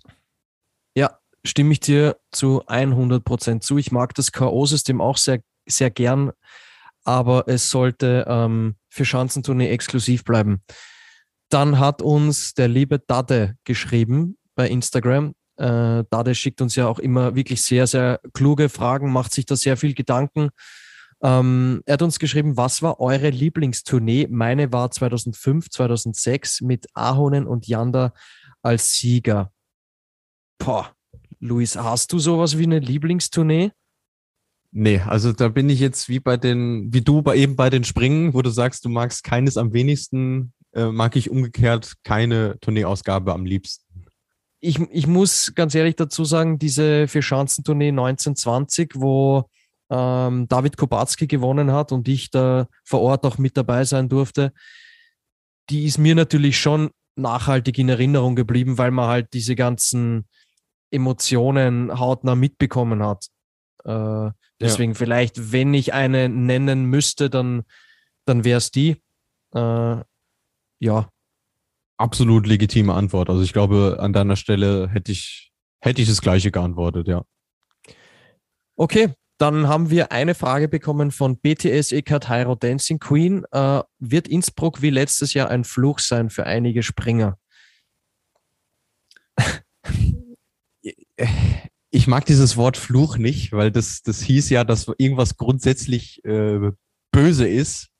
Und äh, das würde ich dem Beck Isel jetzt mal absprechen wollen. Ähm, also wenn, wenn die Bedingungen, eigentlich ist es ja nicht anders als anderswo, ja. Wenn die Bedingungen halten, hat jeder dort die gleiche Chance, gute Leistung zu bringen. Ja, also Fehlerminimierung und dann äh, wird sich schon irgendwie ausgehen.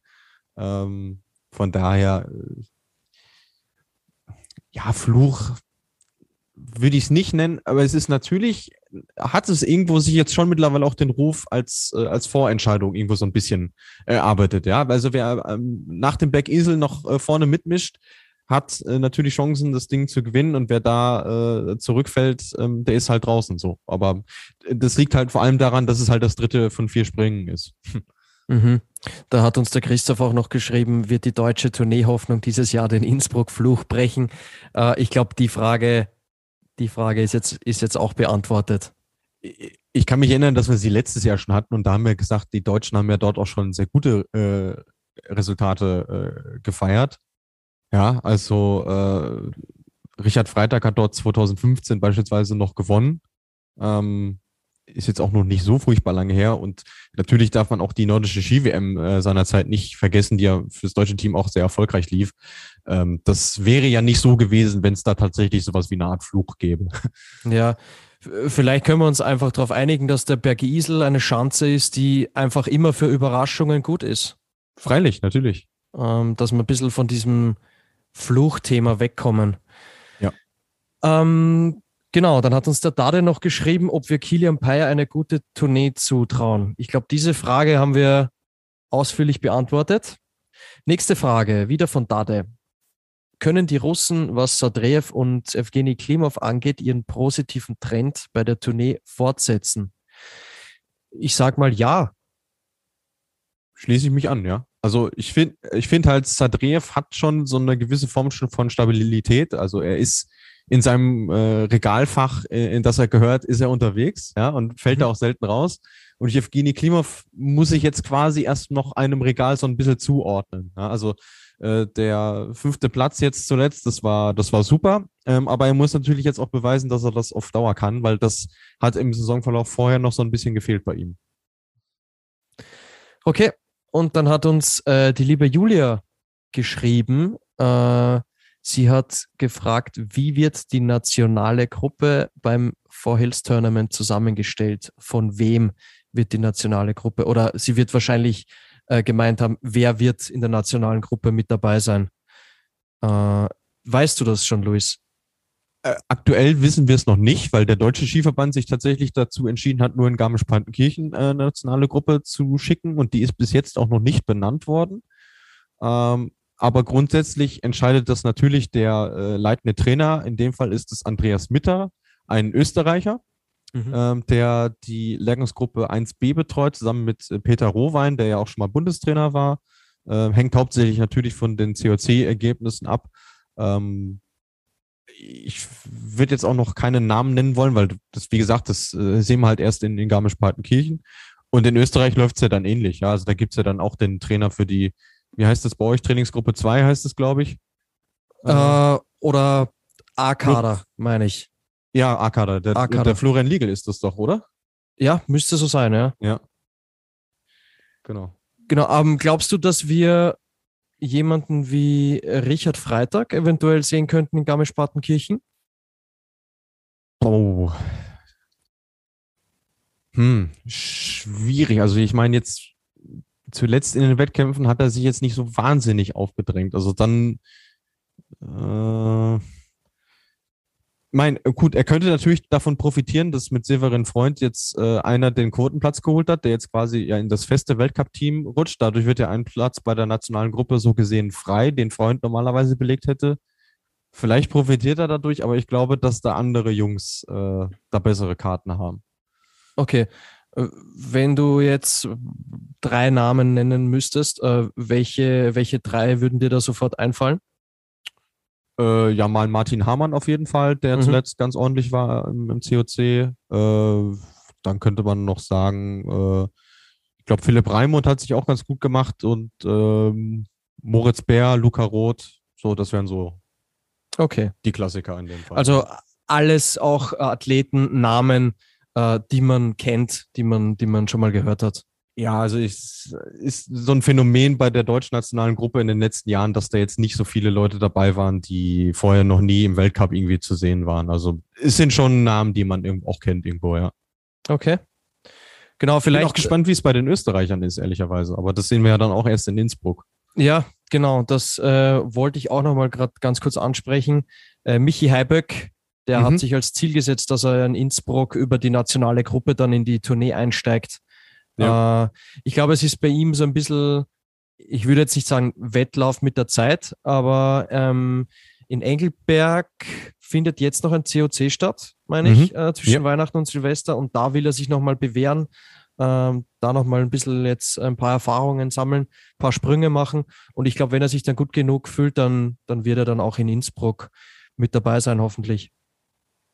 Ja, auch da, äh, wir drücken alle Daumen, wäre cool, äh, wenn er es wenn schaffen würde, weil ich finde schon, man merkt, dass er auch äh, tatsächlich ein bisschen fehlt irgendwo. Ja, absolut. Er fehlt vor allem auch äh, im österreichischen Team. Äh, ich habe vorher gesagt, der, der Kilian Bayer strahlt viel positive Energie aus. Ich finde, ähm, bei Michi Heiberg ist, ist das ähnlich. Sehr, sehr sympathischer Kerl und glaube ich auch sehr wichtig für einfach für den Team Spirit. Sehr, sehr tiefenentspannt auch. Also das finde ich, finde ich auch sehr angenehm, ja. Genau. So, abschließende Frage, dann machen wir eine kurze Pause, Luis.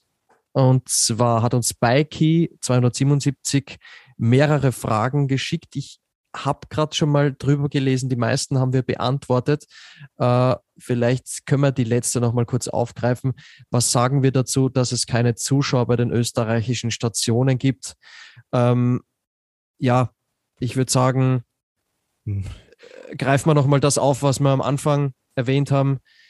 Es ist natürlich schade, es ist ärgerlich, äh, es tut schon ein bisschen weh, dass jetzt doch keine Zuschauer mit dabei sein werden. Aber es ist, glaube ich, Luis, angesichts der, der aktuellen Lage, was die Pandemie und so weiter betrifft, einfach die sinnvollste Lösung, die sicherste Lösung.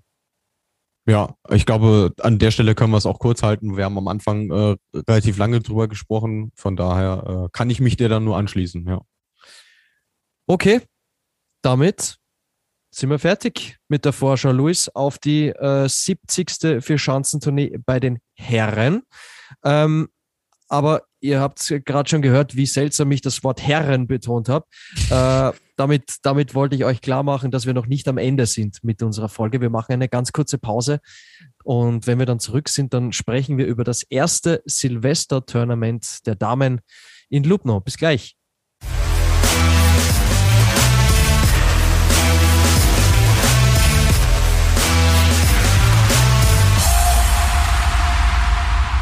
Wir sind zurück in der Flugshow und wir haben jetzt schon sehr ausführlich über die anstehende Vierschanzentournee der Herren gesprochen und wir haben ein Novum im Damenskispringen in diesem Weltcup-Winter und zwar das erste Silvester-Tournament, das über die Bühne gehen wird im slowenischen Lubno. Ähm, Luis, es wird tatsächlich zum ersten Mal, es ist ein absolutes Novum, wird es ein K.O.-System, also der K.O.-Modus wird auch bei den, bei den Damen angewandt. Äh, erklär uns doch mal kurz, was ist das genau für ein, für ein Wettbewerb und ähm, ja, wie sehr freust du dich darauf schon? Auch da haben wir ja eine Art Jubiläumsausgabe, denn äh, es äh, ist das zehnjährige Jubiläum von Weltcup-Veranstaltungen in, in Jubno und passend dazu hat man sich eben diese Besonderheit äh, überlegt, dass man eben nicht nur zwischen den Jahren springt, sondern ähm, auch den K.O.-Modus anwendet. Also es funktioniert genauso wie bei der Verschanzentournee, das System. Es gibt vorher eine Qualifikation, ähm, wo dann die 50 Teilnehmerinnen ausgesprungen werden und dann gibt es eben diese 25 äh, K.O.-Duelle, Platz 50 gegen Platz 1, Platz 49 gegen Platz 2 und so weiter. Ähm, die 25 Siegerinnen kommen in den zweiten Durchgang genauso wie die fünf besten Verliererinnen. Also auch das ist gleich wie bei der äh, Vierschanzentournee. Es sind dann zwei Springen eben in Jubno und daraus gibt's dann äh, nochmal eine Gesamtwertung für dieses ähm, äh, Silvester-Tournament oder äh, Silvestrska Turnea, wie es im Slowenischen so schön heißt. und ähm, ja, also ich bin gespannt. Ich freue mich, den K.O.-Modus das erste Mal bei den, bei den Damen zu sehen. Also äh, habe ich echt schon lange drauf hingefiebert. Ähm, ob jetzt Jubno da die ideale Chance für ist, um da auch die Leute wirklich vor den Fernseher zu reißen, ich glaube es eher nicht, weil es doch schon eine kleine Chance ist und jetzt von den TV-Perspektiven her nicht so wahnsinnig äh, hergibt, auch wenn die slowenischen Kollegen da natürlich alles Mögliche versuchen. Ähm, aber ähm, ja, ich finde es cool, dass es diesen Wettkampf gibt, ähm, weil ansonsten hätten wir jetzt eine Pause gehabt bis Ende Januar und von daher äh, bin ich gespannt, äh, was uns da äh, erwarten wird. Mhm. Du hast das Stichwort gerade schon geliefert, Luis. Pause bis Ende Januar hätte es äh, sonst gegeben, weil eben die, die Weltcups ausfallen in, in Asien. Ähm, es gibt da, mh, ich sage jetzt mal, ein mittelgroßes Problem, was die Olympianorm betrifft, Luis. Genau, weil wie ihr alle wisst, äh, bis zum 16. Januar gibt es noch die Möglichkeit, sich eben die äh, Plätze für die Olympischen Spiele quasi zu holen. Aber bei den Damen ähm, gibt es nach dem 1. Januar dann erstmal keine Springen mehr. Also dieses äh, zweite Weltcup-Springen in Jubno am Neujahrstag ähm, ist dann die letzte Möglichkeit, um sich diese Plätze eben noch zu holen.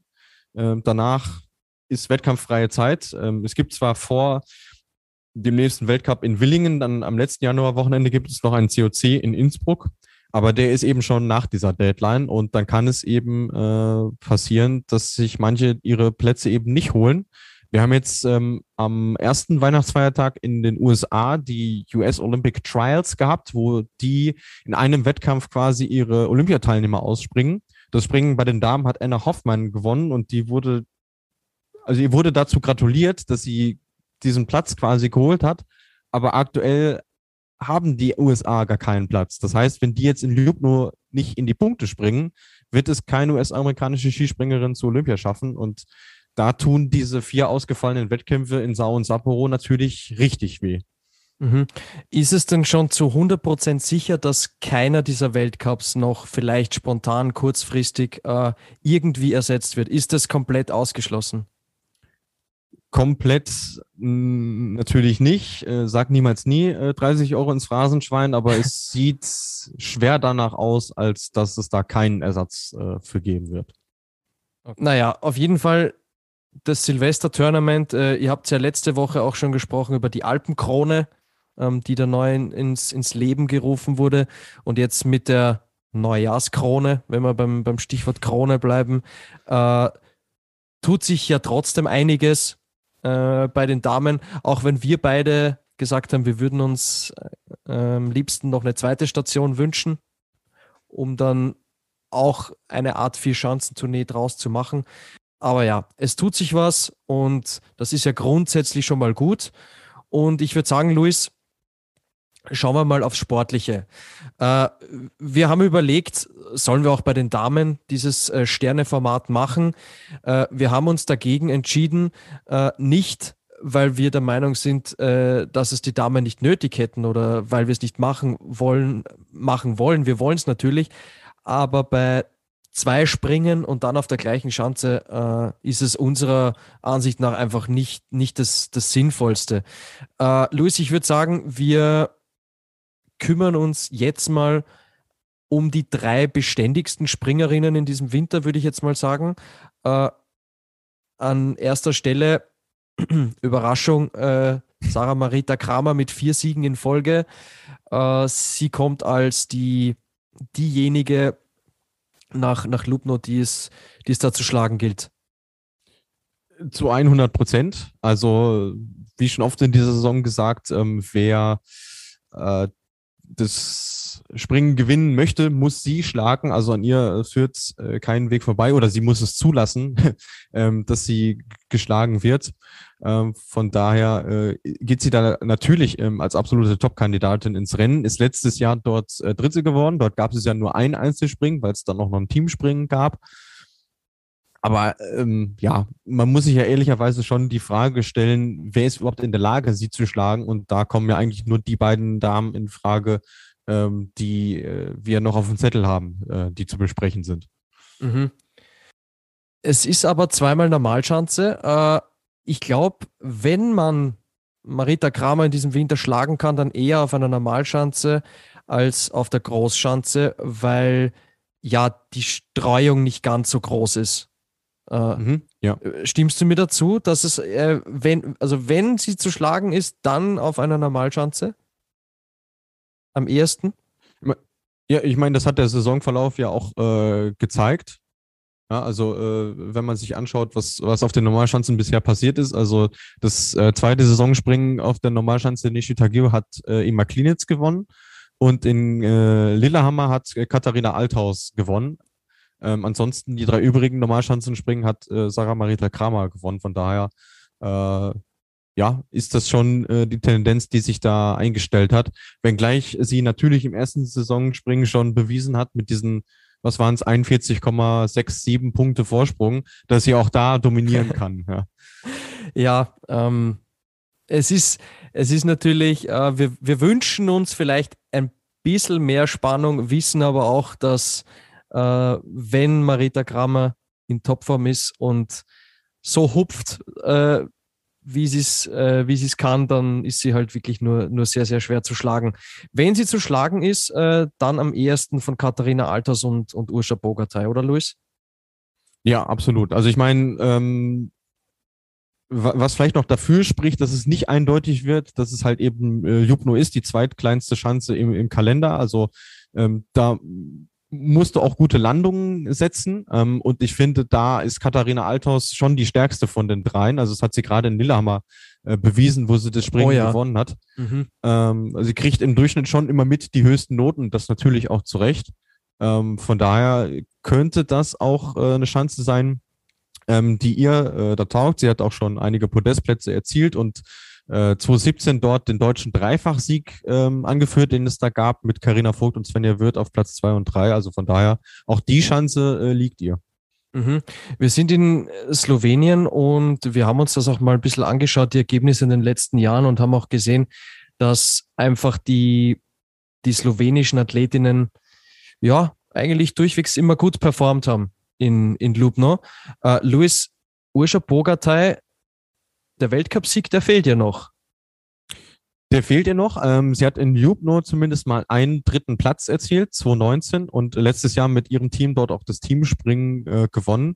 Es wäre natürlich passend, äh, wenn sie da ihren ersten Weltcupsieg äh, holen würde. Das ist äh, 2016 auch Maya Utic äh, dort gelungen. Also ausschließen äh, kann man es natürlich nicht. Gleich ich sagen würde, wenn es auf die Meter ankommt, äh, nicht ankommt, kommt es auf die Landung an. Und wie gesagt, da äh, ist Usha Bogatay nicht die beste. Da bräuchte sie den Althauschen Telemark. Im Idealfall äh, wäre das eine Hilfe. Oder den Klinetzschen Telemark, weil ich finde, die landet auch immer sehr schön. Okay. Na, vielleicht werden die Sloweninnen ein bisschen Telemark trainieren, bevor es dann jetzt in, in Lubno losgeht. Sie haben natürlich den Heimvorteil, auch wenn es auch da keine Fans gibt, was natürlich schon äh, wehtut, aber sie haben gerade im letzten Jahr wirklich sehr gut äh, bewiesen, dass sie es auch ohne äh, Zuschauer dort äh, sehr gut hinbekommen und äh, es spricht nichts dagegen, dass es dieses Jahr genauso laufen wird. Ja, und es wäre auf jeden Fall eine schöne Geschichte, wenn dann wirklich Urscha Bogatay gerade in der Heimat beim ersten Silvester-Tournament vielleicht, wenn, wenn alles gut läuft und Marita Kramer jetzt nicht ihren aller, allerbesten Tag hat, äh, ganz oben steht und ihren ersten Weltcupsieg feiern könnte. Und ich meine, äh, die, die Slowenen haben sich ja schon mehrfach äh, vorher getan, dass sie äh, da schon sehr mit ihnen äh, mitfiebern auch. Also ich meine, wir können uns ans Saisonfinale erinnern, wo die dafür gesorgt haben, ähm, dass das äh, Springen quasi so gelegt wird, dass sie das auch im TV ähm, zeigen können, weil es parallel zum Finale war der Herren. Und auch jetzt haben wir ja die Situation, dass ähm, die Springen zur Verschanzentournee nicht parallel laufen, sondern nacheinander. Und das ist auf jeden Fall mal äh, eine sehr gute Sache. Mhm. Ähm, ein Name, den wir jetzt noch nicht genannt haben, den äh, würde ich noch ganz gern in den Ring werfen, und zwar Sarah Takanashi. Äh, die hat jetzt in dieser Saison noch nicht so richtig zu ihrer Topform gefunden. Mhm. Ähm, sie hat aber, wenn ich das jetzt richtig im Kopf habe, schon fünfmal gewonnen in Lubno oder zumindest mehrere Male dort gewonnen. Mhm. Glaubst du, dass das ein Ort sein kann, wo der Knoten wieder aufgeht bei Sarah Takanashi oder es ist schwierig vorherzusagen, weil ich meine, die Situation, in der sie ist, die ist ja noch nie da gewesen. Also, dass sie so viele Springen in Folge, nämlich sieben, halt noch äh, nicht aufs Podest geschafft hat. Ähm, die Zahl stimmt übrigens, das sind fünf äh, Tagessiege von ihr in Lubno. Okay. Ähm, aber ich finde, gerade auf der Schanze ähm, musst du halt auch wirklich schon auf deinem Top-Level sein. Das ist sie halt äh, aktuell nicht. So, von daher tue ich mich da schwer. Also Platz drei oder Top drei, nee, ich, ich glaube es ehrlicherweise nicht. Ich hätte es sehr spannend gefunden, was die liebe Uli dazu gesagt hätte, weil sie kennt sie natürlich noch mal um einiges besser als, als wir zwei jetzt, die mhm. ähm, sie ja aus der Ferne äh, beobachten. Ähm, aber vielleicht haben wir die Gelegenheit, das äh, zeitnah dann mit ihr nachzuholen, das, äh, das Thema. Und ich glaube, du würdest dich auch nicht beschweren, wenn dich dann äh, Sarah Takanashi eines Besseren belehrt. Um Gottes Willen, nein, weil die ist, äh, also die ist ja wirklich äh, lebende Damen-Skisprung-Geschichte. Die Frau gehört äh, aufs Podest, aber aktuell sind da eben einige andere doch ein kleines bisschen besser als sie. Genau, die drei, über die wir gerade schon gesprochen haben. Sarah Marita Kramer, Katharina Althaus und Urscha Bogatay, also die, die drei dominierenden Athletinnen bislang in diesem Skisprung-Winter und wir gehen auch fest davon aus, dass die beiden äh, die drei, das Trio in, in Lubno die Nase äh, vorne haben wird. Äh, generell so, was den Wettbewerb angeht, Luis, es ist zum ersten Mal K.O.-Modus bei den Damen. Es ist eine Art kleiner Vorgeschmack auf eine, ich sage jetzt mal, Vier-Schanzentournee, die vielleicht in Zukunft äh, auf uns zukommt. Mm. Aus deiner Sicht, wie viel Potenzial hat dieser Wettbewerb? Ja, jetzt mit einer Schanze äh, schwierig. Also ich glaube, da wirst du die Leute nicht äh, hinterm Ofen hervorlocken können. Äh, wenngleich man sagen muss, der Teilnehmerzuspruch wird wieder überragend sein. Also ähm, der Veranstalter hat schon gesagt, sie haben 19 Nationen zu Gast und wahrscheinlich 80 Teilnehmerinnen. Also das wird mich wundern, wenn wir das bei der Vierschanzentournee sehen würden. Ähm, aber ja, es kann kein Zweifel daran bestehen, dass das Ding nur der Anfang sein kann. So ähm, in dem Text, äh, den ich jetzt vorliegen habe vom Veranstalter, heißt es auch, dass äh, man mit Villach quasi schon eine zweite Station fürs nächste Jahr dazu nehmen äh, wird.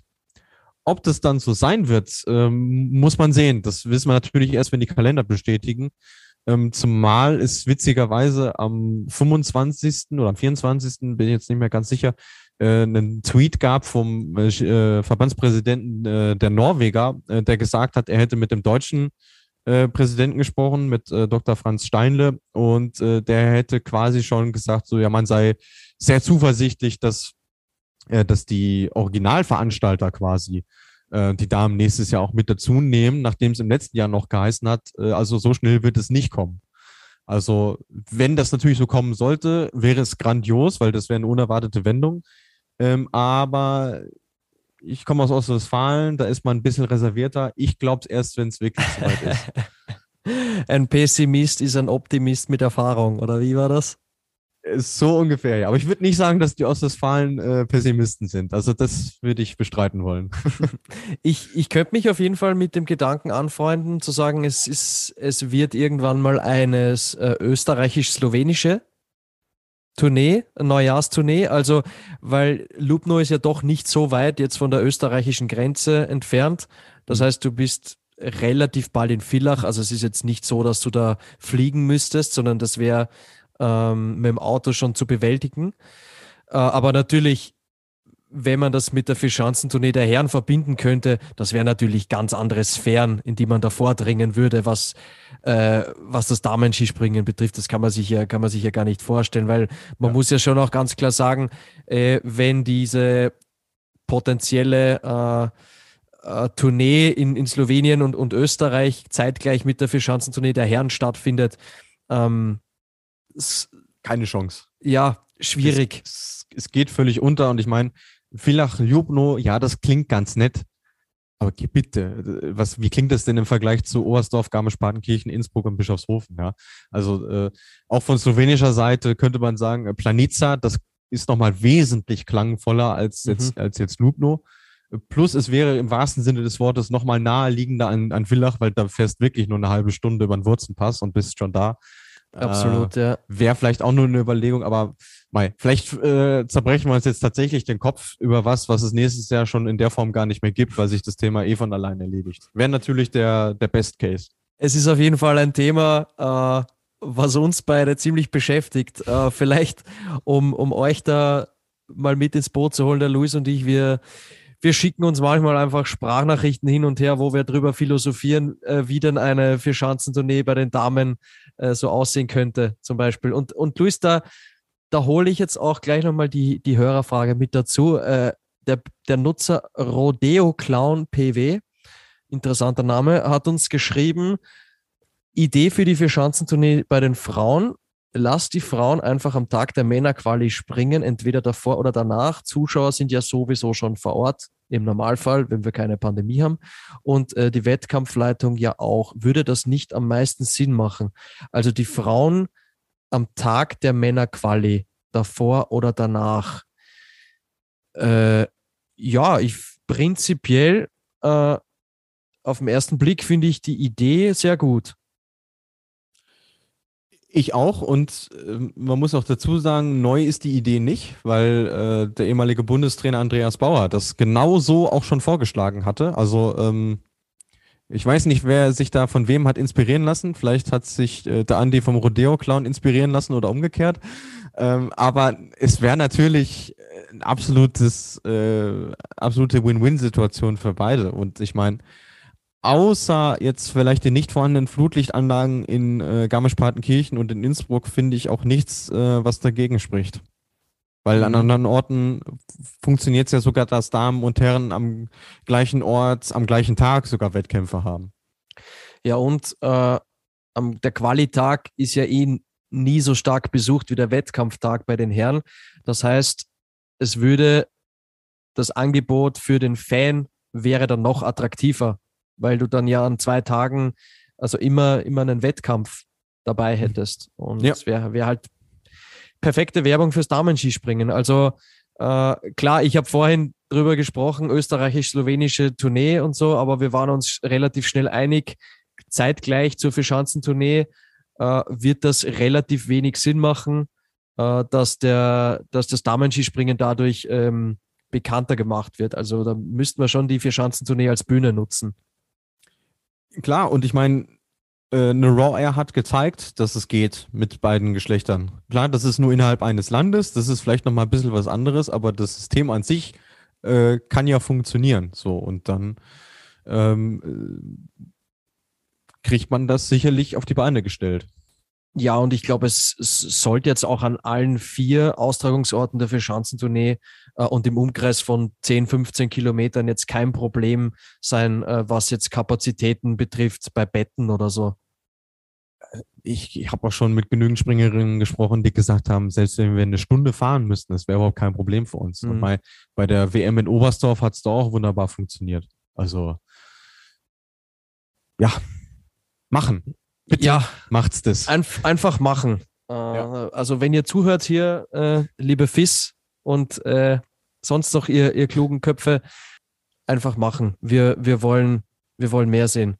Aber allein dieser Kontrast, dass wir in einer Folge die 70. Ausgabe der Verschanzentournee behandeln und die erste Ausgabe des Silvester-Tournaments spricht ja schon dafür, was da noch alles aufzuholen ist. Absolut. Aber, und das müssen wir auch sagen, wir haben vorher schon ganz kurz über die Alpenkrone, die habe ich ganz kurz erwähnt, und jetzt die, das Silvester-Tournament. Es sind zumindest Anfänge da. Es tut sich was.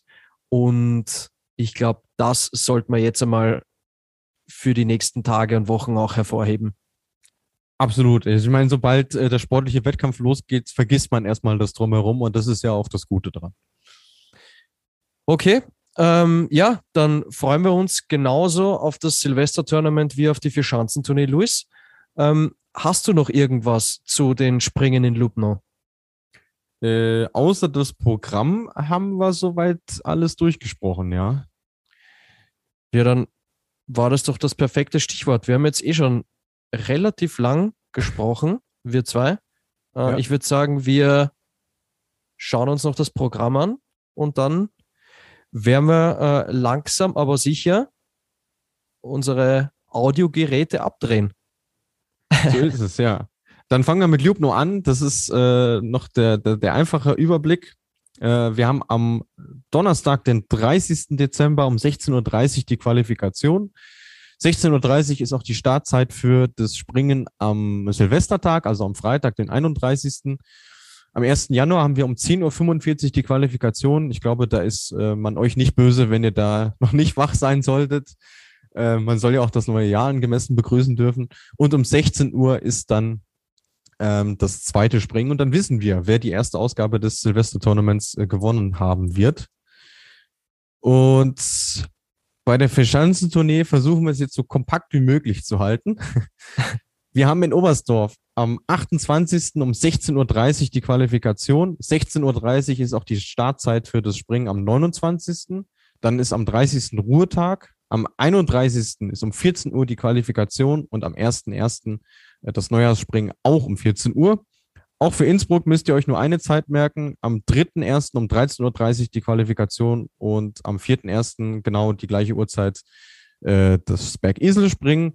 Und ausgerechnet in Bischofshofen müsst ihr euch jetzt zwei Zeiten merken. Am 5.1. um 16.30 Uhr ist die Quali und am 6.1. um 16.45 Uhr das Dreikönigsspringen. Vielen Dank, Luis.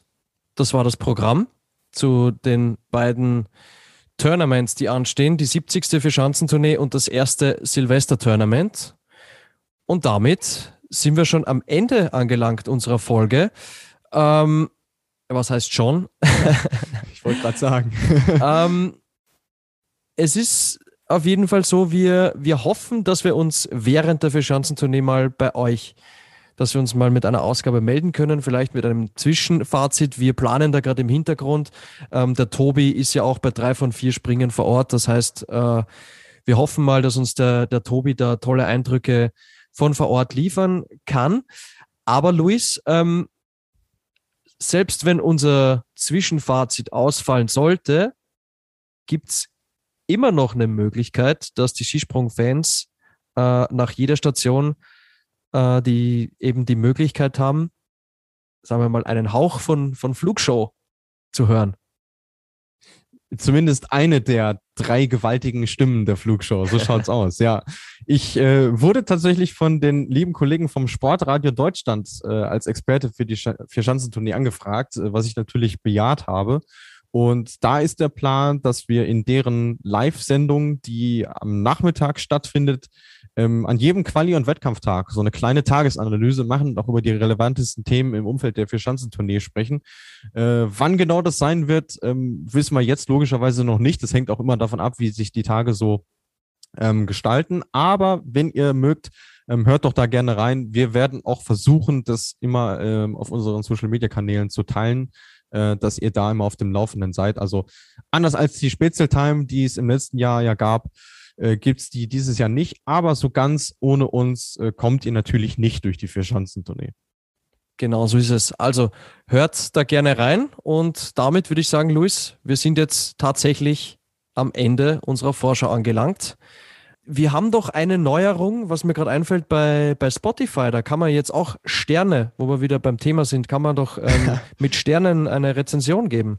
So schließt sich der Kreis, ja, genau. Also, äh, das noch als allerletzten Hinweis äh, von unserer Seite und auch eine kleine Bitte, das würde uns wirklich sehr helfen. Ähm, ihr könnt, wenn ihr in eure Spotify-App geht und unseren Podcast aufrufen, eine Sterne-Rezension vergeben. Also zwischen einem und fünf Sternen in dem Fall. Ähm, wir würden uns natürlich äh, darüber freuen, wenn ihr das äh, rege macht. Ähm, Ihr müsst auch keinen Text dazu schreiben, also das ist das Praktische. Ihr tippt es einfach an und wählt dann äh, eure Sterneanzahl raus. Ähm, wir würden uns natürlich über so viele Sterne wie möglich freuen und äh, ja, das äh, wäre noch das kleine letzte Anliegen, was wir für diese Ausgabe an euch hätten. Okay, dann sind wir tatsächlich jetzt am Ende, Luis. Äh, wie gesagt, hat sehr viel Spaß gemacht mit dir. Kann ich nur zurückgeben. Und es stehen viele Highlights bevor. Äh, wir sind bereit. Ich hoffe, Ihr seid bereit und ihr seid so richtig ready, äh, wenn ihr dann auch unsere Vorschau gehört habt. Ähm, Schaut gerne auch bei Instagram vorbei. Wir sind da sehr aktiv und werden uns da auch mal melden äh, während der Verschanzentournee. Ja, und ansonsten sage ich, ähm, genießt noch die Zeit zwischen Weihnachten, Silvester und Dreikönigstag und fliegt, soweit es geht. Und tschüss.